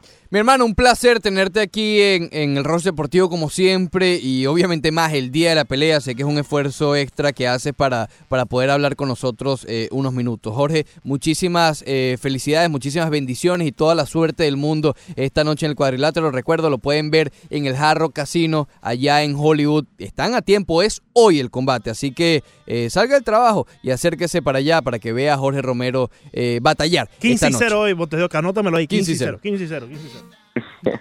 Gracias, un hermano. abrazo. Dale, brother. Mucha demencia, la cosa está buena, tienes lo que vamos a hacer. Hay mucha demencia dentro de mi sistema, tienes lo que vamos a hacer. Hay un party después del party que se llama el after party. ¿Con quién? Es con mi amiga Mari. ¿Con quién? Es con mi amiga Mari. Hay un party después del party que se llama el after party. ¿Con quién? Es con mi amiga Mari. ¿Con quién? Es con mi amiga Mari. Aló, me llamo Cristina, Cristina, Cristina, Cristina, Cristina, Cristina. Bienvenido a la segunda hora del Todos, Deportivo. todos volteamos a ver si nos estaban llamando. Sonó eso, exacto. Todos vimos a nuestros teléfonos celulares a ver si nos estaban llamando. Oye, sonando Cristina con Mafio, Justin Quiles y el popular Nacho. ¿Es nueva esto? Es- No, no. eh, no es, es nueva de este año, pero no tanto así que una semana, dos semanas. Ya lleva su tiempito. Eh, oye, nuevamente muchas gracias a Jorge Romero. No es fácil hablar con los boxeadores el día de la pelea. Es como, es Como hablar, pitchers, sí. exacto, con un abridor el día que lanza. Es, Es bien, bien sí. delicado, así que bueno. hay Eso que- solamente lo logra Alejandro Villegas. ¿Oh, sí? Sí, sí. No, jamás. Jamás Sí. lo he intentado siquiera. Oye, ¿cuándo vamos al Marlins Park? Deberíamos ir hoy. Deberíamos ir hoy. Deberíamos. o Eh, este sí, fin de no. semana. Vamos a decir este fin de semana. el domingo podemos estar Vienen por los. Mets. ¿Será que el domingo? Los revoltosos Pide, Mets. pide permiso por este lado. Sí, puede pide. ser. ¿Puedo ir el domingo al juego? Ah, bueno, imagínate. Ni voltear, ni para allá voy a mirar. Sí, sí, Ni, ni para allá voy a mirar. Tempranito, ¿no? Tempranito y... Sí, sí, sí. El juego es a la una. A la 1 y ok. 10, sí, A para la ser una y diez, exacto, sí. exactamente. Bueno, el domingo vamos. Y aquí temprano porque eh, si vamos a hacer algo es en el Clubhouse. Exacto. No, los después. peloteros no. Sí. Este, No tienen práctica bateo Bueno, eso se lo vamos a preguntar pronto a un invitado que tenemos que es un ex jugador de ligas menores, ¿no? No Sí, llegó a sí. grandes ligas. No, no llegó a Pero Grandes de Ligas. Y de la Universidad de Miami. Correcto, de la Sí. Universidad de Miami. Así que bueno, en la próxima parte vamos a estar hablando con Harold Ramírez. Martínez. Harold Martínez. Harold Ramírez, Ramírez está jugando ahorita con los. Marlins. Qué bueno que también podemos hablar con él, pero eso es el domingo. Próximamente. Muy bien. Eh, se está jugando Wimbledon ahora mismo. Ajá. Ahora más adelante Leandro Soto va a dar su- sus comentarios expertos Y sobre pronósticos. Y ¿Sobre ten- pronósticos? exacto, exacto. No, no, sí, sí los tiene, mira, de Sí, verdad, sí, estas son las noticias de yo él. no he dicho que no. Aquí yo lo leí. Yo leí aquí en la copia que me dieron. Siempre. Pero ya que. Pues Ricardo no lo pudo Bueno, escribir en. No había tinta. ¿Está bien? ¿cómo que no había tinta? ¿Es una copia? No, no Sí, había sí. tinta en la impresora, En la es a lo que me refiero. Muy bien. Eh, en algunos mensajes que nos han llegado, Rafael Samper dice la firma de Hero y unas horas después el traspaso de Westbrook a Houston no fue casualidad. Al parecer Oklahoma le pedía al hit el cielo y la tierra. Y es correcto. es no el cielo y la tierra, porque tampoco están pidiendo todos estos picks porque Miami no los tiene. Pero sí dos de los tres jóvenes. Es el- ahí está el problema. que parece, fíjate, fíjate cómo ha caído el valor de Westbrook en dos años. Estábamos hablando del MVP, el primero que logró un triple doble en décadas. De promedio en toda una temporada. Correcto. Sí. Y hoy estamos diciendo que Miami no podía ceder a dos de los tres jóvenes. A Winslow, Hero y a Deballo. Esto hace dos años nos hubiesen insultado en la cara. Pero así ha sido el declive tan pronunciado de Westbrook. No, y eh, también hay que darle crédito a los, los muchachos jóvenes del Miami No, Heat. claro, pero ¿quién? Porque hace dos años Winslow eh, todavía estaba en el Miami Heat, pero estaba muy joven todavía. Eh, Richardson no había aparecido ni siquiera. Eh, Pero que- yo creo que fue más la caída. Derrick Jones Jr. ni si- me- mucho menos. Creo que así, y Hero estaba yo creo que en high school. Hero Estaba en high school, Exactamente. Literalmente, porque estuvo nada más un año en, en Duke, fue en Kentucky, en Duke, en Duke. En Duke. Pero bueno, el punto es ese. Yo creo que eh, Miami, sí, en Duke, eh, debe sentirse bien, ¿ok? Y si lo hubiesen adquirido, también se hubiesen sentido bien. Era, era un cambio tricky, era un cambio... Es que aquí siempre hablamos que complicado. nos preocupaba que fuera a dar el Miami Heat por estos eh, Es por. Westbrook. Y no se desbocaron, que te respondieron a tu temor de la sí, semana ese pasada. era mi temor, exactamente. No se desbocaron. Y me parece que está bien. Yo creo que tienen que apostar a este grupo con Butler, ven- ver si pueden desarrollar estrellas de estos jóvenes. Y si no, hacer lo que hicieron con Richardson. A Richardson le dieron la Y oportunidad. mira, y mantener el... ¿Cuál era el enfoque del Miami Heat? Bradley Bill. Oye, hoy Bradley Bill es uno de los mejores puestos dos de toda la NBA y está en ascenso, a diferencia del otro. Pero por Bradley Bill no vas a dar tampoco a los jóvenes, ¿no? Tendrías que dar a uno. Pero en el peor de los casos, A en un, en un año y medio, el hombre es agente libre. Lo puedes traer exacto. Como y vas a tener, libre. a menos que firme una extensión de contrato, pero vas a tener la posibilidad. Miami está enfocado hoy, y sabemos que esto puede cambiar en cuestión de horas, porque así cambió con Westbrook. Está, eh, en la NBA es como quien tiene el- la monedita de oro. Ah, que Bradley Bill, Bradley Bill. Oh, mira, Westbrook, Westbrook, Westbrook, oh. y así es, así es. Así que bueno, por eso digo que eh, se mantienen flexibles para cualquiera de estas situaciones pueda ocurrir de aquí a un año, dos años, una semana o dos, o dos semanas. Sí. Entonces yo creo que Miami Heat hizo bien en no apresurarse. Si logran el cambio por uno de los jóvenes, Winslow, ok. Westbrook por Winslow, directo. Y bueno, y los contratos para que den las matemáticas, ¿no? Pero, pero no ok. sé, a mí, yo, estoy contento Fíjate, con lo que pasó. Hubiésemos, lo hubiésemos debatido. Sí, Tienen lo que ponerse hubiésemos muy debatido. creativos. Por Tenían que uno, ponerse muy si hubiesen dado a uno de los jóvenes, lo estuviéramos debatiendo. Como que, oye, está bien, pero cuidado. eh. Sí. Ok. Imagínate si hubiesen dado dos. Así que, así que bueno. Pero era imposible solamente uno de los Peligrosos. jóvenes porque cuando ya vemos No, el... quizás si, si unías un par de contratos, Dragic o... Eh, o- Pero, pero, No, Dragic o se iba Linick, por- Draghi, Draghi sí, pero yo no sé qué tan llamativo sería para un equipo en reconstrucción contratos tal como eh, Olinik y Dragic, más allá de que a mitad de la campaña, más allá de eso, más allá de que lo puedas cambiar a mitad de campaña. Dragic es un contrato bastante llamativo en lo que... eh, ponte que comience la temporada de Dragic con el Miami Heat, ese contrato va a ser llamativo porque, lo- como lo hemos explicado muchas veces, los contratos que le restan un año siempre incrementan eh, su valor. Y Miami va a tener dos, el de Dragic y el de Meyers Leonard, que llegó por, por, por Hassan Whiteside. Desde Portland. Entonces, si hay una estrella un poco, tú sabes, que quiere salir de equipo o algo, Miami va a tener su, va a tener cómo lograrlo. Claro, ¿Ok? Entonces, se mantienen flexibles. En cambio, si hubiesen tenido a Westbrook, mira, a lo mejor brillaba y tenías la calidad de MVP y ahí ya estabas compitiendo por el este, o a lo mejor seguía el declive y estabas atados de manos. Sí, no, ya no sabemos. Tienes la posibilidad de cambiar a Meyers, de cambiar a Dragic, de cambiar también a Olinik y por ello recibir los picks que en su momento entregaste a los Portland Trail Blazers, que después se lo dieron a los Clippers de Los Ángeles y después dio- fue a dar en, en Oklahoma. Lo de los Clippers, lo de Chris Paul sí no lo entendería. Eh, y ojalá realmente, si usted es fanático del Miami Heat, mi consejo es que ligue que esto no se dé, ¿ok? que esto no sé. ¿Hay llamadas? Sí, en el 786-801-5607, Juan Carlos, buenos días. Juan Carlos, bienvenido, ¿cómo estás?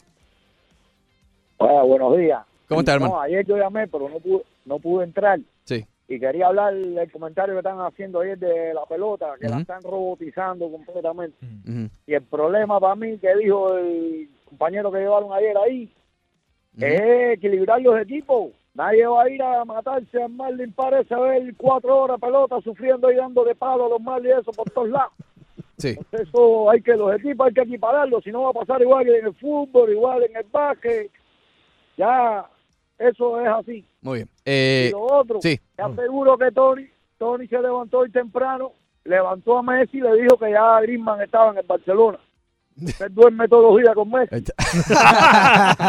Gracias, Juan Carlos. Gracias, Eh, bueno, entramos entonces al, al béisbol de las grandes ligas. Sí, Eh, eh, él habla de la paridad en grandes ligas y es interesante porque hay siete, ocho equipos que quizás tú los ves parejos, eh, unos más, que, más fuertes que otros, tres o cuatro más fuertes, los Yankees, Houston, eh, Boston quizás. Pero cuando ves hacia abajo, sí preocupa la, la paridad porque no Cuando ves vemos tanta los- competencia. Fíjate, en cada división eh, creo que hay una sola en la que hay tres equipos con, con récord centro, de el centro. 500 o más. Y eso sí debería preocupar un poco a las grandes ligas. Está bien, está parejo, está interesante porque no sabes cuál de esos ocho equipos puede ganar. Claro. eh, aunque los Dodgers se ven fijos en la Liga Nacional por ahora. Pero cuando ves no, los hacia Dodgers abajo. sí, Villegas. No, por Los eso. Dodgers pero, están pero- exacto, pero aún peor, cuando ves hacia abajo, la paridad sí preocupa un tanto con una liga que tiene 30 Bueno, equipos. vamos a revisar cuáles son los, los verdaderos contenders al título. Porque eh, con esto quiero, quiero hacer otra pregunta eh, después de esta conversación. Hasta ahora vamos a revisar los 1-2 de cada división. Dodgers y D-backs. Yo creo que D-backs, no. Pensando en los 13 segundos. y No, medio. para, estamos hablando de títulos, no de, Sí, no sí, de playoffs. No, no, no, no división. Sí, sí. Contenders. Que tú Para puedas ganar ver el campeonato. para ganar la serie mundial. Sí, Ok, Dodgers. los Dodgers, sí. En el centro, Cachorros Cerveceros, que es la más peleada. Cachorros y cerveceros pondría yo. Esa, esa división se está peleando del primer puesto hasta el último puesto. Sí, es peleada. Porque Cincinnati tiene cinco juegos de... Pero tú ves un true contender acá. Chicago, Chicago. Siempre, siempre tenemos que poner ahí a, a los Cubs. Yo, en- yo incluso pondría a Milwaukee por encima, ya estuvo en la serie de campeonato. pero más por el Walker. Pero yo para no veo a la- Milwaukee mejor que el año pasado. No, no, está igual. Por Es eso todo- sería, sería una revancha con los un Dodgers. brazo como Wes Sí, Miley, que sí. fue un caballo. Si tienen a Grandal, ok, y a, y a Lorenzo Kane. Bueno, Lorenzo a- Kane también ha estado tambaleando. Sí, Y por- tienen a Christian Yelich, no se te olvide. no, claro, pero eso lo tenían también el año. Sí, ¿Kane sí, Kane sí. está el año pasado o no? Sí, Lorenzo ¿Sí está Sí, claro, claro, claro, Claro que sí, ok. Eh, y bueno, en el este, los Bravos y los Nacionales. Los Phillies están, vamos a incluirlo porque están a medio juego de los Nacionales, ¿no? Pero, insisto. Sí, eh, si los Phillies clasifican a la postemporada, va a ser increíble. Qué, qué increíble que Filadelfia ya fue pasado por Washington. Pero sí, si Filadelfia se, se logra colar ahí de comodín, podría ser un ¿Tú ves a los Bravos peligroso. como un true contender?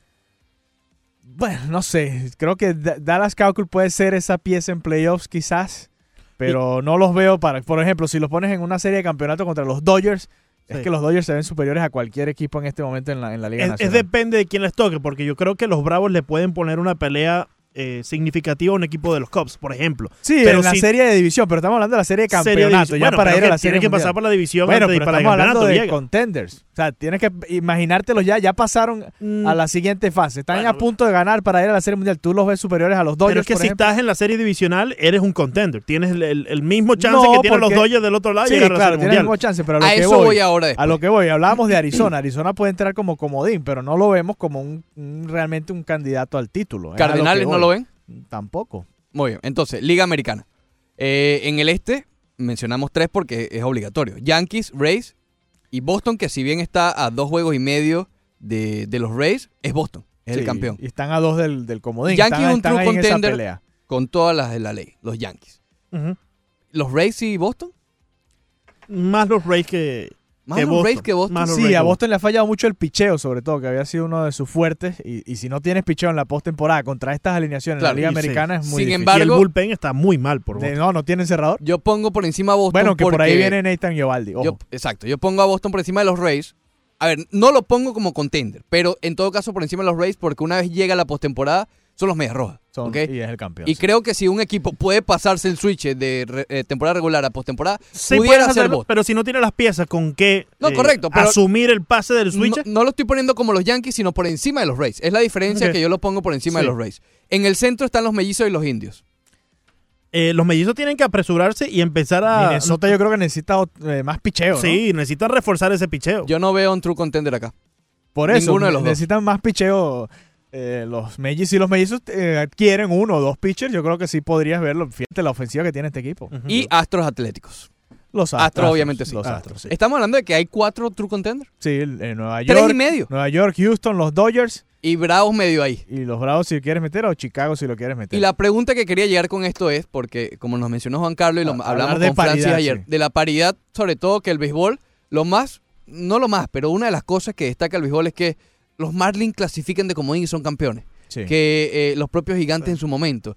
Eh, ¿Ustedes ven que en San el Luis béisbol... fue el último. San. Luis- o San Es Francisco. que por eso yo te digo que que, en el cuando... béisbol de hoy en día un comodín pueda ser campeón. Es que sigue siendo un juego impredecible, Ricardo. Claro, pero mira en los verdad, últimos cuando años. empiece, cuando se da la voz de play ball, los Cubs le pueden ganar a los Dodgers, los Bravos igual? le pueden ganar a los Dodgers, los Dodgers le pueden No, ganar a yo, los yo- yo Yankees. no lo veo tan parejo como estaba hace 5 o 10 años, Exacto. por ejemplo. no porque- tan parejo, pero todavía puede pasar. No, sí, claro que puede pasar. Y en el béisbol es mucho mira más los fácil últimos que, tres... Mira, que en eh, el básquet, por ejemplo. hace tres años que ya estábamos acá, mencionábamos que nunca ganaban los favoritos.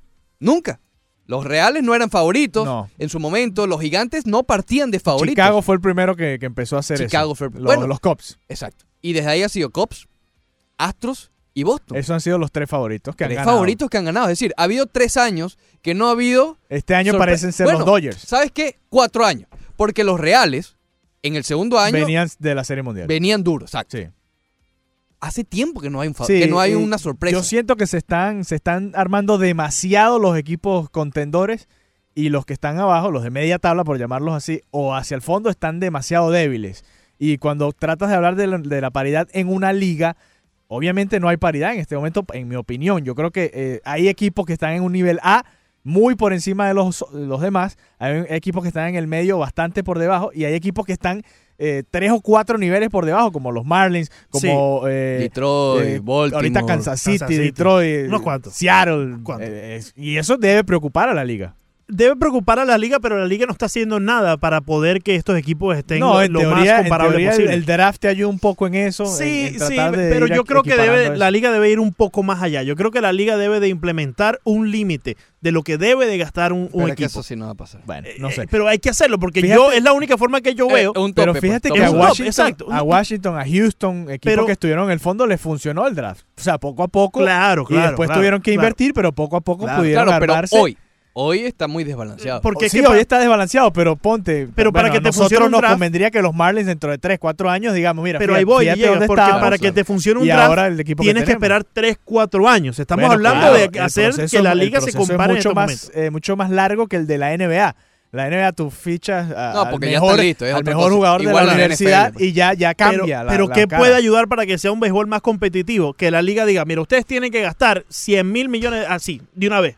Tienen que gastar Tope 100 salarial, millones. tope. Un tope salarial. Pero sería, no sí. un tope salarial como en la NBA, donde si te pasas, pues tienes que pagar lujo. Yo, sí lo- yo digo que, mira, ¿y por qué lo digo? Porque existe el revenue sharing. Existen los equipos que están arriba, los Sí, hay, contendores. hay un estilo, de- no es un tope, pero sí hay un impuesto, Un una impuesto al lujo. rara. Claro, que, que los equipos que están contendiendo tienen que pasarle a los equipos que no están contendiendo, a los Sí. debajo de la tabla, ¿correcto? Sí. Entonces, ¿es justo para esos equipos que tengan que pasarle 50 millones al año a estos equipos y después se dividen y ellos no estén usando ese dinero Sí, para pasa es que, fíjate, es arreglar su equipo, para mejorar su equipo? eh, te voy a poner un ejemplo. Los Yankees de Nueva York están jugando muy buen béisbol en una ciudad que ama el béisbol, llenan ese estadio, Sí. venden camisetas, los derechos, la gente quiere ver a los Yankees, es un equipo Claro. de los más populares del país. Eh, ¿Te parecería justo que ganaran lo mismo o parecido a lo que ganan los Marlins? Que están poniendo un producto que no es de calidad en el terreno. es que a eso la gente no va al estadio. No, pero no es lo que ganan, es lo que pueden invertir. Es lo que ¿no? pueden invertir. Claro, pero los Yankees obviamente tienen todo ese dinero para invertir porque ellos se lo han ganado de alguna Correcto. manera y se lo están ganando este año con lo que están haciendo. Correcto. Por, por ponerte nada más el ejemplo de este año, sabemos que los Yankees tienen mucha historia y va más allá de eso. Pero Sí, recuerda- habla de otro, Houston, por ejemplo. Recuerda Sí, que, de- Houston pero es que o- Houston y los Yankees están en el mismo. Te en- voy a decir mismo. Minnesota, por decirte En algo. el no mismo de calidad, pero no la Los historia. Twins, los No, mellizos claro. de Minnesota, por ponerte un equipo más, más terrenal. eh, están haciendo mucho más mérito de, de poder ellos invertir. Si el año que viene ellos quieren invertir para tratar de, de ponerse a la par con Boston, con los Yankees, no me parece justo que Minnesota tenga que pagarle eh, a Miami porque ellos quieran invertir para tratar de ponerse al No, mismo nivel de no, los. Dodgers, de los Yankees, No, de Boston. creo que, creo que voy. malentendiste mi punto. ya existe el revenue sharing. Sí, sí, ya, existe, pero hablando de, de lo justo, es difícil establecer lo justo en este tipo de. Pero si tú le dices a todos que tienen que gastar 100 millones de dólares, eso es justo. Sí.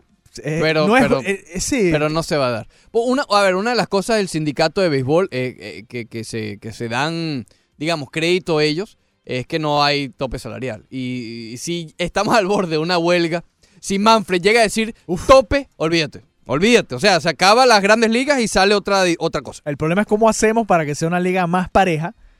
Es Sí. difícil que eso lo puedas controlar. Sí, es difícil. Porque mira, para, para terminar ya el comentario de lo actual, los comodines hoy, hoy son Washington y Filadelfia en la Liga Nacional y eh, Cleveland y Tampa en la Liga Americana. Volviendo al tema, ¿tú ves que alguno de estos cuatro puede ser campeón?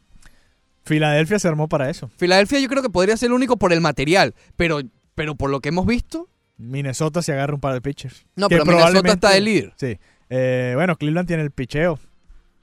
Puede ¿Cómo- volver. Yo creo, yo veo que como se arregla esto, y está bien, no les gustó la idea de- del límite que deben No, de gastar cada equipo. A mí, a mí, No, a eh, mí esa- me- O- o- yo- o está bien, no es que no les guste, pero es muy imposible No, que se dé. que No, es viable. sí. Ok. Entonces, ¿por qué las grandes ligas no obliga a estos equipos de la mitad de la tabla hacia abajo a que gasten este revenue sharing? A que, o que no bueno, simplemente eso es lo digan. que se estaba hablando hace poco, Sí, pero- cuando pero- empezó la reconstrucción de los Marlins, ¿te Pero acuerdas? ¿qué es lo que hacen? Dicen, no, construimos allá en, Sí. en Roger Dean un gimnasio y eso nos está Bueno, eso ayudando es para parte mejorar. del desarrollo. claro. No, oblígalos a que gasten ese dinero en jugadores, porque eso es lo que te va a ayudar a ser competitivo. O no lo que en pusiste Curtis un-. No, eh. No, lo que pasa es que, bueno, tú lo ves así, pero yo, yo estoy de acuerdo en, en- en- en invertir más en las granjas. Bueno, mira, te voy a dar un mejor programa, a tratar de hacer, a construir yo con lo que tengo, los peloteros que, que he firmado ya, a tratar de hacerlo mejor con este dinero que tengo. No ir a buscar una superestrella. Pero ¿cómo tú haces mejor un jugador con dinero? Bueno, hay diferentes maneras, no sé, contratas mejores técnicos, tienes mejores facilidades, mejor programa de comida, Pero mejor eso no te programa de ayuda a, pesa. la- a- a equilibrar. No, no, pero es una manera de tú, eh, con lo que ya tienes, el material que ya tienes, tratar de ser un mejor equipo e invertir el dinero Ay, de esa Dios manera. mío. No vas a- los Marlins no iban a firmar a Manny Machado, por ejemplo. Sigue no, la pero novela. tiene no por iban lo a ir menos- por Bryce Harper. Por lo menos tienes 50 millones de dólares que puedes ir Ok, a gastar pero en si otros jugadores. firmado a un, a un a DJ LeMahieu, que era agente libre, ok, ¿Te traí- ayuda? traje- ok, trajiste a DJ LeMahieu, pero es un esfuerzo que no, no te va a llevar a la postemporada. DJ LeMahieu hubiese Pero- metido a los Marlins en la postemporada. Pero te está ayudando a hacer la liga más competitiva y eso es lo que estamos hablando. Hubiese- pero tú como inversor en un equipo te o sea, ayuda a que tus fanáticos no, se aburran entiendo, a mitad de la entiendo. Trajiste- temporada que ya perdiste que temporada. rinde, ok. Pero realmente eh, esa es la inversión que quieres hacer en vez de utilizar ese dinero en otra cosa o guardarlo para dentro de unos años cuando tengas el equipo y hacer esa inversión ahí poder ofrecerle Pero tú el crees que el gimnasio que construyeron te va a ayudar a que en el dos años ganes una serie No, mundial? todo eso, todo eso te ayuda poco a poco, pero no es lo ¿Tú mismo crees que el gimnasio que construyeron ayuda a que la liga Sí. sea más competitiva? Todo eso ayuda, No, Alejandro. no, todo no. eso ayuda. Ah, eso Sigue está- la novela de muy Griezmann. romántico. ¿Qué pasó? El Atlético de Madrid lanzó un comunicado. ¿Qué dijo? Next. Después del corte comercial, corte comercial, más del Rush Deportivo.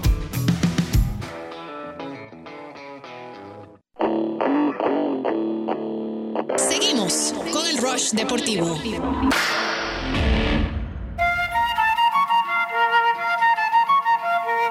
Bien, regresamos al Ross Deportivo, 10 de la mañana, 25 minutos, y ya le vamos a dar la bienvenida a Harold Martínez y vamos a continuar hablando eh, de béisbol. Sin embargo, lo que quedó pendiente para, para decirlo nuevamente, o bueno, de una vez, eh, que el Atlético de Madrid ha respondido al Barcelona, ¿no? Habían bajado, a- ¿lo leíste? Sí, lo leí. Habían bajado la cláusula a 120 Bueno, millones por de dólares. contratos bajaba así.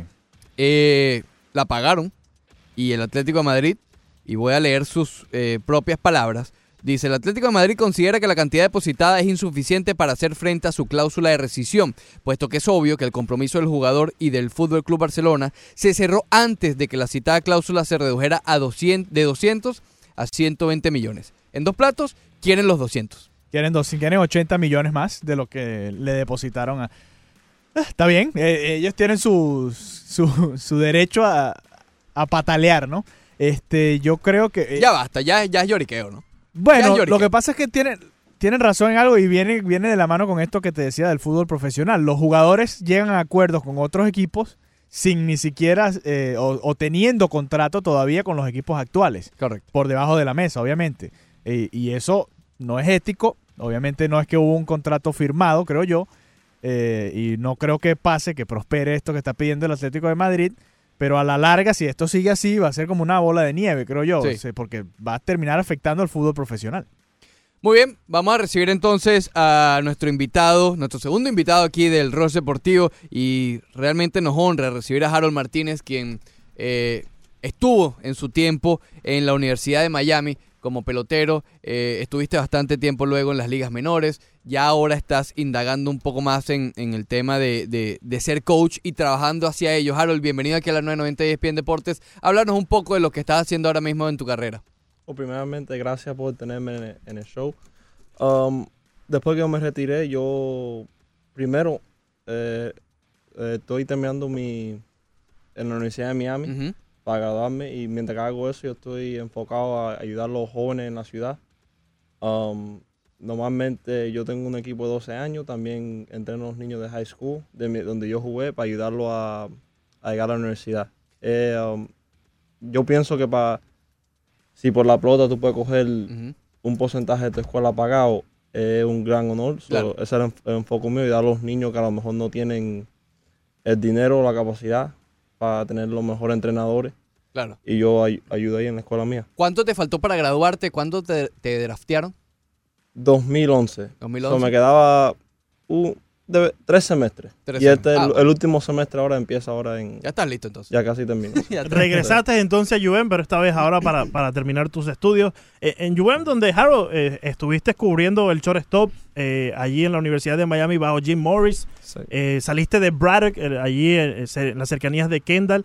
Eh, cuéntanos un poco, porque yo recuerdo, eh, no, no exactamente el año, pero recuerdo que este, hasta llegaste a la, eh, al cover de Sports Illustrated, donde eso fue aquí en Miami un boom, primera vez que un jugador de Miami tan importante ha estado en, en el cover de Sports Illustrated. Cuéntanos un poco cómo fue esa experiencia y después de eso también el equipo de los Texas Rangers fue el primero que te dio la oportunidad del draft. No decidiste firmar, sino que te fuiste a la Universidad de Miami. Sí, no fue en el cover, pero fue una página, Una una página, página, correcto. entera de los futuros estrellas jóvenes en todos los deportes. Y sí, fue un gran honor, claro. um, es una experiencia increíble. Tú sabes, ahora no tanto que la gente no lee tanto las revistas. Pero en antes era un boom. Antes Sí, antes la gente se leía las revistas mucho y, y era muy importante.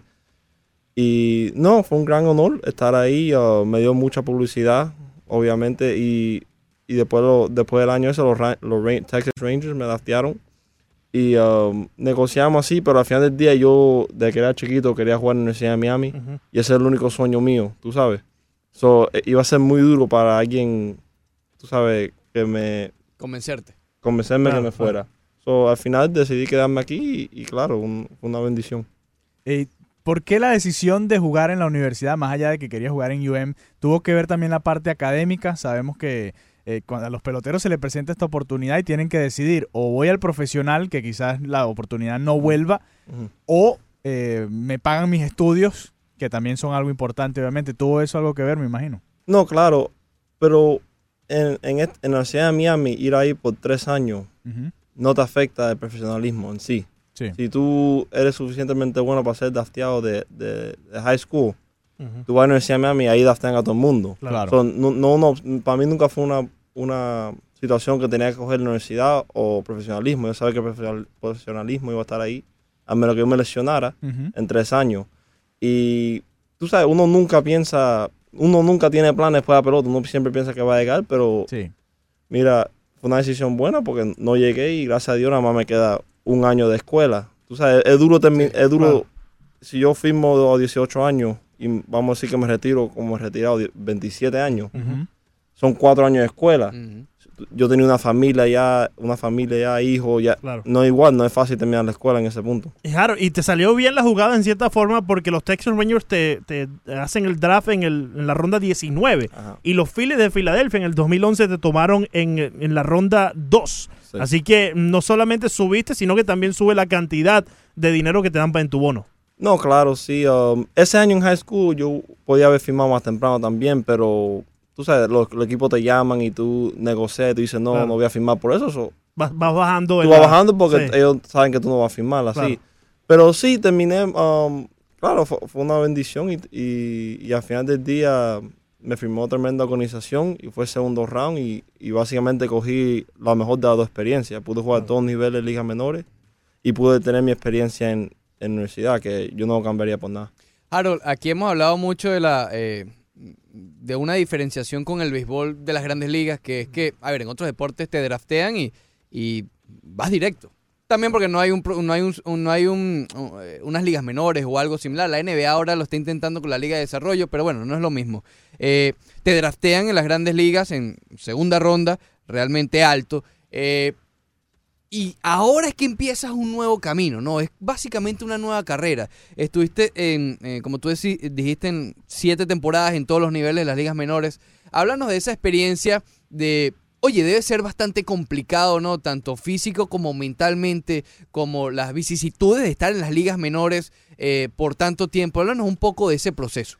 Sí, la diferencia en la pelota y con otro deporte es que en otro deporte, si tú físicamente estás maduro, tú puedes jugar a los 18 años. Es correcto.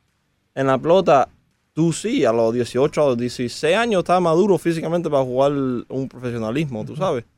Pero es un deporte de que, que se fracasa tanto que mentalmente hay que ser muy maduro. Y por eso tú ves que hay ligas menores para que la gente haga eso. Es, mu- es muy difícil porque imagínate, tú tienes que probarte todos los años.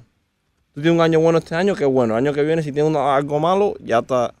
Sí, ya, ya el, el anterior no vale. Y, la- y lo que la gente no, no entiende es que todos los equipos draftean 40 gente todos los años. Son 40 gente nuevos todos los años. Y todos los años vienen los... Tú a lo mejor el niño lindo este año. Pero en dos años ya hay dos niños lindos que han. Exactamente. Y deja de ser el niño lindo. Ajá, tú sabes, y, y es muy difícil. eh, la, eh, la pelota tiene una ventana muy corta para llegar a grandes ligas. Tú sabes, normalmente, hay excepciones. Pero muy corta que si tú haces bien en ciertos tiempos, tú puedes llegar. Si no, tú sabes, es muy difícil. No, pues la experiencia fue increíble. Tú um, jugué do- donde quiera en el país. Jugué contra todo el mundo en la Grandes Ligas ahora, básicamente, un punto otro. Yo lo conocí, he jugado con ellos. Tú, tú sabes, um, es como una fraternidad especial el profesionalismo, tú sabes. ¿no? Todo el mundo tiene la misma experiencia en las guaguas. Yo, guagua de 15, 16 horas. Tú sabes, te, te vas después de los juegos. um, los días de reposo, estaba viajando. Es difícil. Harold, ¿llega siempre a las grandes ligas el mejor, el que tiene más talento?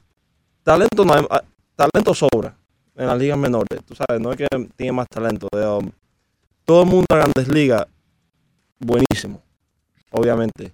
Pero hay muchos peloteros buenos en las ligas menores que, que por política o por... Ya, la, la ventana se cerró, la organización tiene plan con otra gente y ya.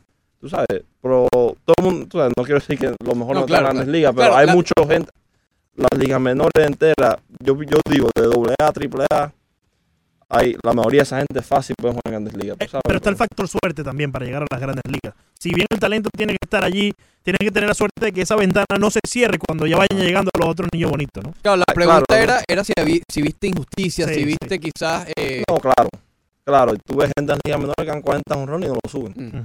Y nunca lo van a subir. Tú sabes porque no están en los planes de ese equipo. Ahora, obviamente, eso normalmente alguien más te coge, pero es que todos los equipos tienen su, su gente que han inve- una inversión en jugadores. Claro. Tú sabes, es bien difícil. Por eso te digo, hay una. Ya cuando tú vas jugando, ya me sentí ya después como mi quinto año, que me sentí que no importa lo que tú hagas, Claro, ya. va a ser muy difícil que tú llegues. Y por eso ya dije, pues yo podía todavía, yo estuviera jugando todavía, pero el problema es que llega un punto que tú sabes que Sí, ¿para qué? tú, vas a, estar- tú vas a estar ahí para rellenar un equipo. Claro. Harold, eh, bueno, eso le pasó a Leandro, él era el niño lindo ahí en Braddock. Ya vamos con tu No, tema también. Coral- Eh, Coral Park, por eh, favor, Coral. Park, porque aquí tenemos eh, Harold y yo una diferencia. Una- Coral Park una y Braddock rivalidad. son los No, rivales el caso de del la socio eternidad. Una también. rivalidad. Sí, Eh, sí, que se le olvidó escribir. Se le olvidó escribir. Sí, este, eso lo hablamos Sí, después. ahorita no- no te preocupes. Tú hablas de eso, de eso que viviste en las ligas menores y quizás es un, un mundo que los amantes del béisbol no conocen, sobre todo los más jóvenes que sueñan con jugar profesional y ven a los grandes ligas disfrutando. Y cuando tú llegas al clubhouse de grandes ligas, todo el mundo ahí está tranquilo porque ahí sí todo el mundo está pendiente desde la misma meta que es ganar con el equipo de grandes ligas. No, y pero en todos ligas están ganando billetes también. bueno, a los novatos no tanto, pero sí. Eh, pero en ligas menores, eh, más allá de lo que haga el equipo, ahí cada quien está pendiente de lo que, de lo que haces tú, ¿no? Claro, Porque más claro. allá de que si tu equipo gana 15 a 0, pero tú te fuiste de 4 a 0 con cuatro ponches, eh, tú no te vas a ir contento porque tienes esa presión. Además, no solo es jugar el, el deporte que tú amas, pero además tienes la presión de que si no respondes, eh, no vas a seguir subiendo. ¿Eso te afecta a ti? ¿Lo viste en tus compañeros? Eh, ¿Es un ambiente diferente? imagínate, tú vas de, de que tú eres jovencito jugando, que lo más importante es ganar. Y si tú haces bien, qué bueno, pero tú quieres ganar. Claro. Tú quieres ganar en high school, en la universidad, todo número uno es ganar. Y después tú llegas al profesionalismo, que a la organización no le importa ganar el juego o, o perder, no le importa. Sí, es verdad. si tú vas a pichar tres innings hoy, aunque te metan 100, tú vas a pichar los tres innings, no importa. Tú sabes. Y es diferente porque es mu- muy individual. Obviamente tú prefieres ganar, porque cuando tú estás ganando eh, se divierte más uno. Y- Claro. Y, normalmente cuando la gente está haciendo bien, están ganando. Pero sí, es diferente. ¿no? Eso es lo se- secundario, ganar, tú sabes. Y el, y el juego de pelota cambia. Tú sabes, yo nunca jugué en grandes ligas, no sé cómo es esa experiencia, pero eh, yo espero que básicamente igual tú llegas a los playoffs. Claro. Cuando llegas a la postemporada, ya la cosa es ganar, porque la estadística no importa, la cosa es ganar. Sí. Pero en la temporada, claro, eso. Imagínate, tú entras todos los días al campo y, y te pueden llamar al lado y te decir, mira, te bajamos, te votamos. Todos los días tú, tú vives con esa preocupación. Tú sabes que tu carrera se puede terminar en un segundo. Tú debes conocer a JP Arencibia. Estoy seguro que. Sí, yo lo conocí. Él era más, más, más viejo que yo, pero Sí. jugué contra él un poco en, en las ligas menores. Pero yo lo conocí un poquitico aquí en Miami, sí. Correcto. Estando en, en el béisbol de Miami, te, te conoce. Y hemos hablado con Jay Perencilla mucho sobre la ansiedad que sufre tanto el pelotero que llega a las grandes ligas, que está ansioso por mantenerse, pero también el pelotero joven que viene subiendo por las ligas menores. Eso mismo que acabas de mencionar, esa ansiedad de no saber si me van a votar hoy, si me van a subir, si me van a bajar. ¿Tú sufriste algo de eso? Eh, ¿Tienes compañeros que sufrieron eso? Todo el mundo. Yo, um, al principio de la carrera, yo fui segundo round. Yo sabía que no me iba a votar, por ejemplo. Claro. Claro. Pero hay muchos que, que no se van alto en el draft y todos los días están así con esa ansiedad que no saben, no saben qué va a pasar en su vida. Una incertidumbre. Ah, si lo votan, ¿qué van a hacer? Claro. Van para la escuela, que tengo que trabajar. Tú sabes, como un atleta, tú, yo ahora mismo todavía estoy estudiando y trabajando en, en, en Braddock, tú sabes, cochando, pero para mí eso no es un trabajo. Tú Claro. sabes, cochar para mí no es un trabajo. Y yo, cuando me gradúe, yo pienso, yo tendré que tener un trabajo normal un día que para un atleta eso es algo que, que, Sí. que da miedo, tú sabes. Cuando tienes que hacer algo normal ahora. Porque estás tan acostumbrado eh, a que te levantas y es directo al campo a ir a entrenar y ese es tu trabajo. Que, que es difícil después verte que se te acabaron las opciones, esa ventana se cerró y ahora tienes que ir a trabajar. En muchos casos tú tenías el background de poder regresar a la Universidad de Miami, pero hablemos de esos muchachos que vienen de Venezuela, de República Dominicana, que no tienen ese background, no tienen ese 14 apoyo años. educativo para eh, respaldarse por si en ese momento le dicen, mira, te dejamos libre. Ahora, Sí. Harold, eh, tu decisión, porque tú lo decías, estás, tú eres un atleta y estás acostumbrado a jugar béisbol y te estaban pagando por jugar béisbol, no estabas cumpliendo el sueño que era llegar a grandes ligas, pero te estaban pagando para hacer lo que te gusta, que es jugar a, a la pelota. Eh, ¿qué, qué fue lo que disparó o terminó de, de derramar el agua del vaso para tú decidir, bueno, ¿sabes qué?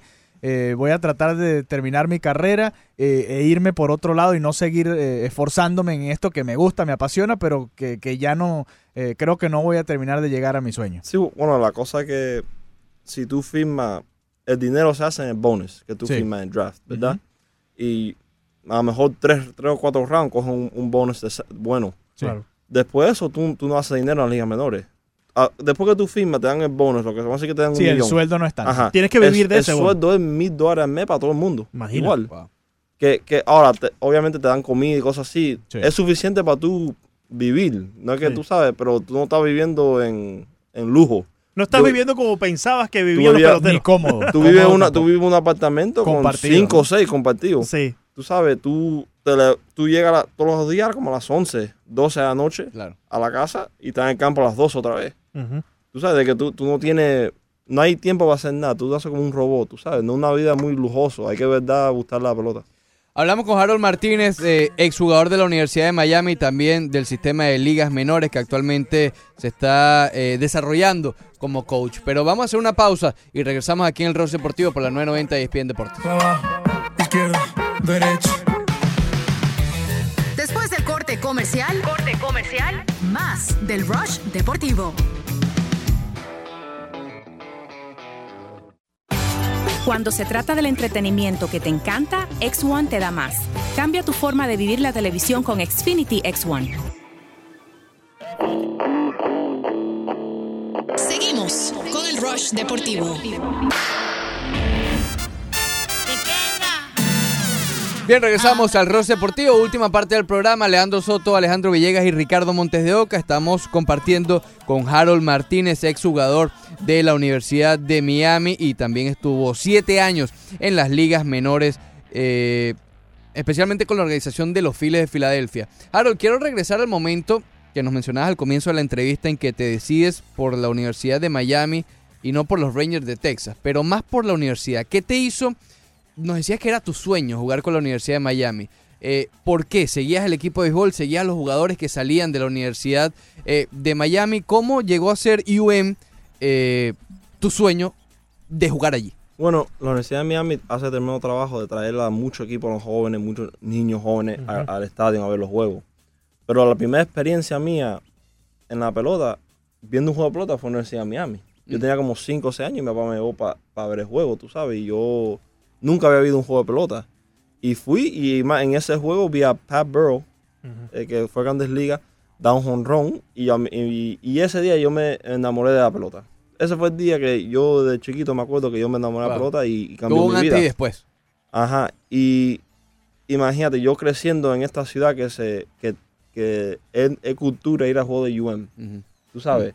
Y ahí están toda la gente de la comunidad jugando, los niños, todo el mundo de Miami. Y imagínate, jugar una experiencia así increíble y también eh, ve- dar la habilidad a mis padres, verme jugar ahí, era muy importante para mí. Me llama la atención eso que dices que es cultura ir a los juegos de UM. Pero aquí hay un equipo de grandes ligas. Están los Marlins de Miami. ¿Tú eh, te relacionaste alguna vez con los Marlins como de pequeño creciendo? Mm, Tú sabes que yo nunca... Era el equipo mío preferido porque era local. Claro. Pero nunca...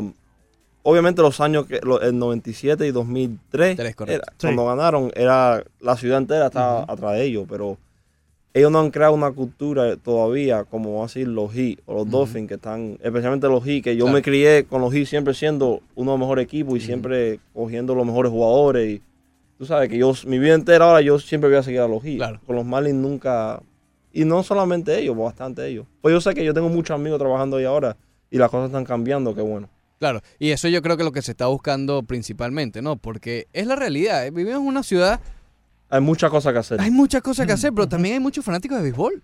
Sí, sí, sí. ¿Entiendes? Si, si nos pre- hubiesen presentado desde el comienzo, que nunca es tarde, pero esperemos que nunca sea tarde, Ujú. eh, un producto importante en el terreno, ese Marlins Park está, está lleno. Y la cultura no es ir a UM, que está bien que vayan a UM, ¿no? Pero también al, al- al equipo de, de, eh, del profesional. Sí, yo, yo tengo la oportunidad de narrar los juegos de la Universidad de Miami aquí en la 990 y ESPN Deportes.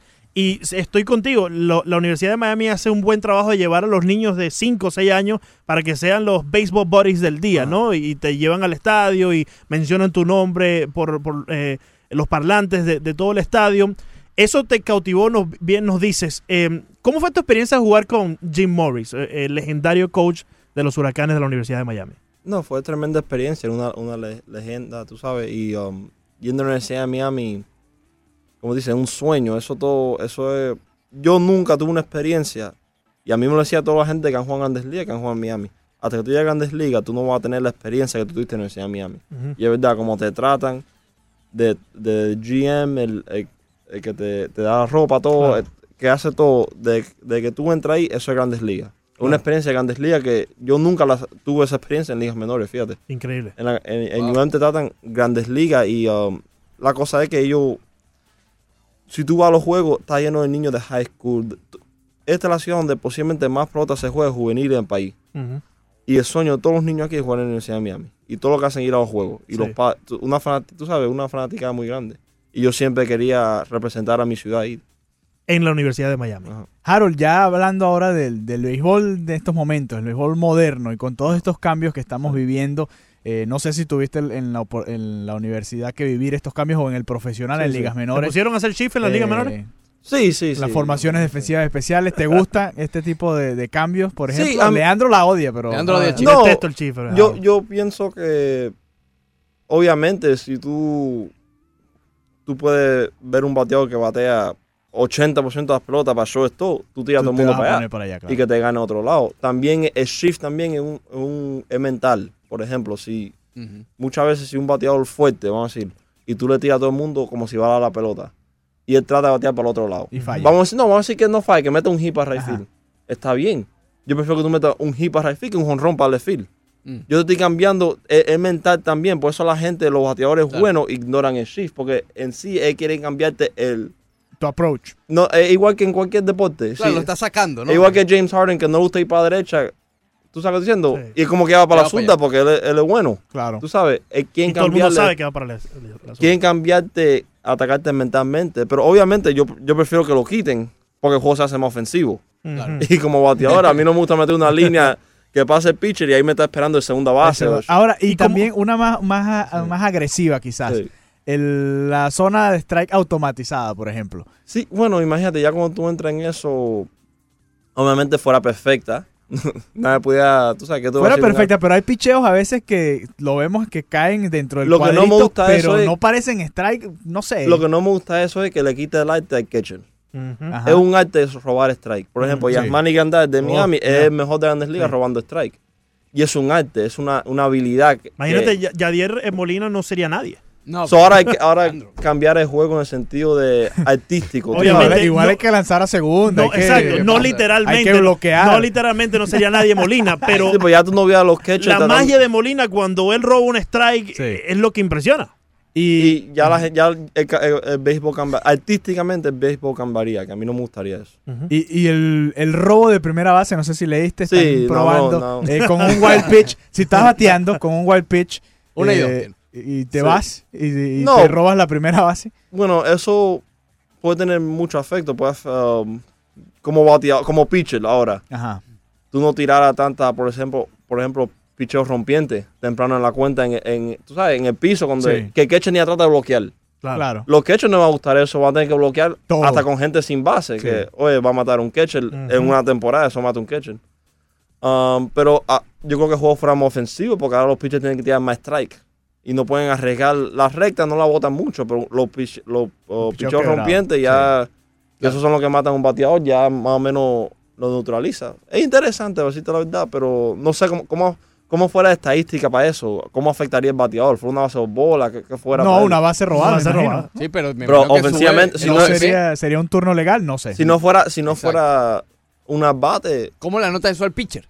Al pitcher. robaron una base? Un wild pitch y un, o, sí, no o sé. una a lo mejor lo ponen como base de bola. base ¿no? por bola, sí. No sé. Hablamos con Harold Martínez, exjugador de la Universidad de Miami, que nos acompaña aquí en los estudios de la 990 ESPN Deportes. Harold, eh, te queríamos preguntar eh, también sobre tu etapa como entrenador. Ya nos comentabas que eres eh, asistente dentro de la, de la high school de Braddock.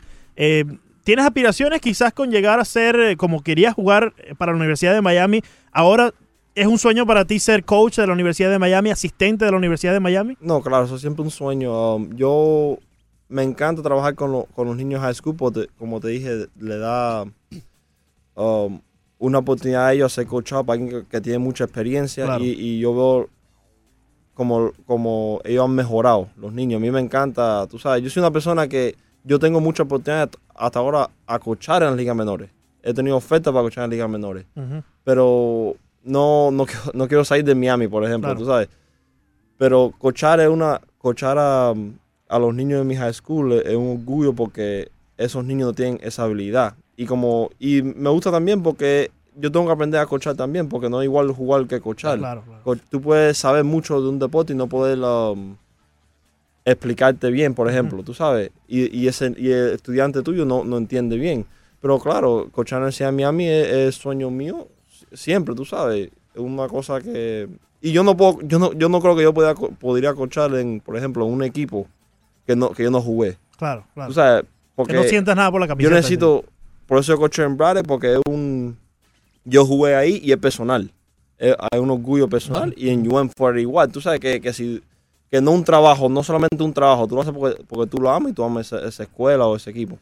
Correcto. Eh, Harold, muchas gracias por estar aquí con nosotros. Eh, te tengo una última pregunta que siempre, porque yo seguí tu carrera, siendo jugador de, de, de Coral Park aquí, también de high school, eh, sabíamos todos quién era Harold Martínez y sabíamos todos que queríamos llegar hacia ese punto. Eh, pero siempre quise preguntarte, con todo el boom, todo eso que venía detrás de Harold Martínez, estar en Sports Illustrated, ¿qué fue lo que pasó en tu carrera que no te permitió llegar a las grandes ligas? Bueno, en, en high school fue simple, que yo me yo había tenido tres años dominante en high school y, y había tenido un verano que yo había hecho el equipo de Estados Unidos tres veces. Y en ese equipo ya es tercer bate. Tú sabes, yo, yo, en mi opinión, yo pensaba que yo era el mejor pelotero del país. Y yo pensaba que lo había probado. So, yo regreso al último año, yo pensando que iba a ser fácil. Obviamente, ahora yo soy el más viejo. Yo siendo más joven, había tenido años increíbles. Yo siendo más viejo, estaba confiado. Pero la pelota no es así. Claro. En la pelota es, muy difícil eh, batear, tú sabes. Y si tú no trabajas, se te va.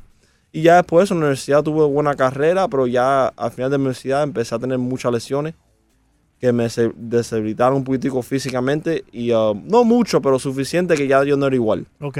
Y en las ligas menores tuve una carrera buena, tú sabes, pero no, no ya físicamente yo sabía que yo no era igual. Um, y por eso decidí retirarme, porque yo sabía que yo nunca iba a llegar a ese, a ese punto físicamente otra vez. Pero sí, eh, la pelota es un, un deporte, yo siempre digo a los jugadores míos que si tú haces todo perfecto como bateador, tú como quieras vas a ser malo. So, es muy difícil, tú sabes. Harold, eh, una pregunta que nos interesa aquí en esta mesa. Eh, ¿Alguien te dijo o cómo te enteraste que el propio pelotero tenía que inscribirse Ah, para pero estar espérate un a- momentico, porque hay que hacer la draft? sanidad. Ya vayamos. Que No, estando, en UM, estando en UM te inscriben. ¿Te inscribiste tú mismo o te inscribieron? ¿Dónde? Para, El- el para- draft. Para el draft. Yo, Your draft yo- card, did you fill it out yourself? Um, yo no me acuerdo el proceso ahora mismo. Yo sé que hay un proceso de, de, de- que tú tienes que ser eh, el, el eligible. Elegible. Elegible. Elegible. Y tú tienes que hacer. Hay un proceso de papeleo que tú tienes que firmar. Yo creo, pero yo puedo estar mal. No sé cómo han cambiado las cosas. Sí, lo, lo que pasa, lo que pasa es, déjame, déjame explicarte. Aquí en esta mesa tú podrás identificar quién. Eh, jugó béisbol en, en- en- en la universidad. Leandro no fue en la universidad, No, pero yo estuvo jugué, en... sí. ¿En dónde fue? Con, con los marineros en liga eh, instruccional. Yo, fui muy bueno en Xbox. Sí. Eh, y el otro personaje, digamos que hace como un mes se enteró que No, ellos se mes tenían, no, tenían Ricardo, que... hace claro unos años. Se Este enteró muchacho que está por aquí a mi que él izquierda. tenía que escribirse para ser elegible Sí, al draft. en el draft, sí. Entonces el hombre anda eh, triste porque, porque no pudo inscribirse. Entonces, obviamente, a lo mejor si tú le dices que no, que tiene que ser elegible, el hombre Fíjate, pasa su. Yo creo su que en la universidad le prepararon el papeleo y él firmó. pues. claro, Sí, Más hay, hay una- hay- tú tienes- hay un proceso. Yo creo que hay un proceso, pero normalmente si tú tienes un agente o, o en, en la Claro. universidad- Eso antes fue que- lo que te faltó, un agente. algo Un agente así, que me um, ayudara. Sí, sí. Sí, algo así. um, tú sabes, e- ellos te, te ayudan con eso. tú Sí, sabes, te pues. guían. Sí. Harold, eh, nos dijiste que seguías mucho al Miami Heat. Aquí hemos Sí. estado hablando hoy de, de la contratación de Russell Westbrook con, con los Rockets de Houston. ¿Te hubiese gustado Westbrook aquí en el Miami Heat? Claro, claro. Yo estoy, yo estoy en un, un chat, un grupo de chat que Ajá. tiene una pila de gente bien conectada con, la- con situaciones de, de todos los deportes. Ajá. Tengo A a ver. gente. Sources. Hay, hay, hay- Ah, tienen y- que meternos en ese grupo. Y había, no, sí. Había- me habían dicho de eso, de Westbrook, una semana antes que salió en ESPN. Fíjate, Oh, wow. Sí. porque un amigo tenía, un amigo en el chat tenía un amigo que trabajaba, lo que es el mundo, en Oklahoma City, Wow. en, en el lado financiero. Y le dijo que ya estaban hablando de eso. Pues no, me hubiese encantaría tenerlo a él. Tú sabes, los Heat es, es difícil porque, imagínate que tú lo vas a pedir, han sido fuera de liga por 20 años. Eh, Llega un punto que lo tienen que crear otra vez. Y con todo eso adquirieron a Jimmy Butler. Sí, mira, mínimo ahora con Butler, tan siquiera yo empiezo a ver los juegos. Exacto. Tú sabes lo que estoy diciendo, hay una persona, un- una, una estrella, alguien que tú puedes ver. Si El usted- año pasado no lo seguiste igual. Sí, pero de vez en cuando. Si, si tenía otra cosa que hacer, no lo Claro. seguía, ¿no? Ok. Ah, el último Cuando- juego, eh, güey. comparado cuando estaba LeBron aquí, que vi todos los juegos por cuatro años. Ok. Yo me falta un juego por cuatro años, yo lo vi todo. Ok. Tú sabes, pero fue como quiera, tú sabes. Una última preguntita para regresar al béisbol. Eh, de los pitchers en la actualidad, en estos Dame, momentos, de los pitchers, Seguir, Leandro. ¿cuál fue ese que te dio más trabajo cuando te enfrentaste En con las él? ligas menores, En las ligas menores. um, para mí, Severino de los Yankees. ¿Oh, mira? Luis Severino. Luis Severino. Y hay un muchacho llamado Max Scherzer, creo que se llama. Max Scherzer. Sí, no, pero él era- yo no jugué contra él, era Ah, más viejo que yo. Sí, sí. Severino estaba en los Yankees. Bueno, y José Fernández, obviamente, cuando Mm. estaba con los Marlins, esos equipos siempre estaban en las li- mismas ligas. So, yo tuve que ir por tres, cuatro años seguidos. Y Severino, la cosa con él que parece que está arriba de ti la pota en dos. Una cosa increíble. y todos los pichos parecen iguales, tú sabes. Yo, yo tuve problemas con él, claro. Él, pues, no, no solamente yo, todo el mundo. Claro, claro. Es así. Harold, ha sido un placer tenerte aquí en la 990 de ESPN Deportes. Obviamente eh, nos saltamos el top 5, no top 5, pero por razones obvias la conversación contigo realmente eh, que fue bien agradable hablar con, de, de béisbol, de todo lo que ocurrió en tu carrera, lo que ocurre en el béisbol, incluso del Miami Heat. Harold, eh, además está decir que la 990 es tu casa, cuando tú quieras, eh, las puertas están abiertas acá para hablar de, eh, de lo que desees. Y muchas gracias por estos minutos que nos regalaste. Gracias, gracias por tenerme. Nosotros en el Roce Deportivo, Leandro, llegamos ya al final. El, nos queda una semana de Alejandro Villegas soltero. Freedom de banderita. Ya el viernes que viernes es la celebración Es la del último despedida. día. Acuérdate que tienes que firmar el papel ahí sí, ¿oíste? Vas a venir- Bueno, ahí, ahí créeme que no va a faltar. ¿Vas a venir Villegas el viernes que viene? Eh, espero que sí, espero estar Eh, vivo. si sí. te Todos dejan, porque esperamos, ya- porque ya la imagínate. libertad no es tuya, El hermano. hombre se casa el sábado que viene. Eh, menú deportivo next.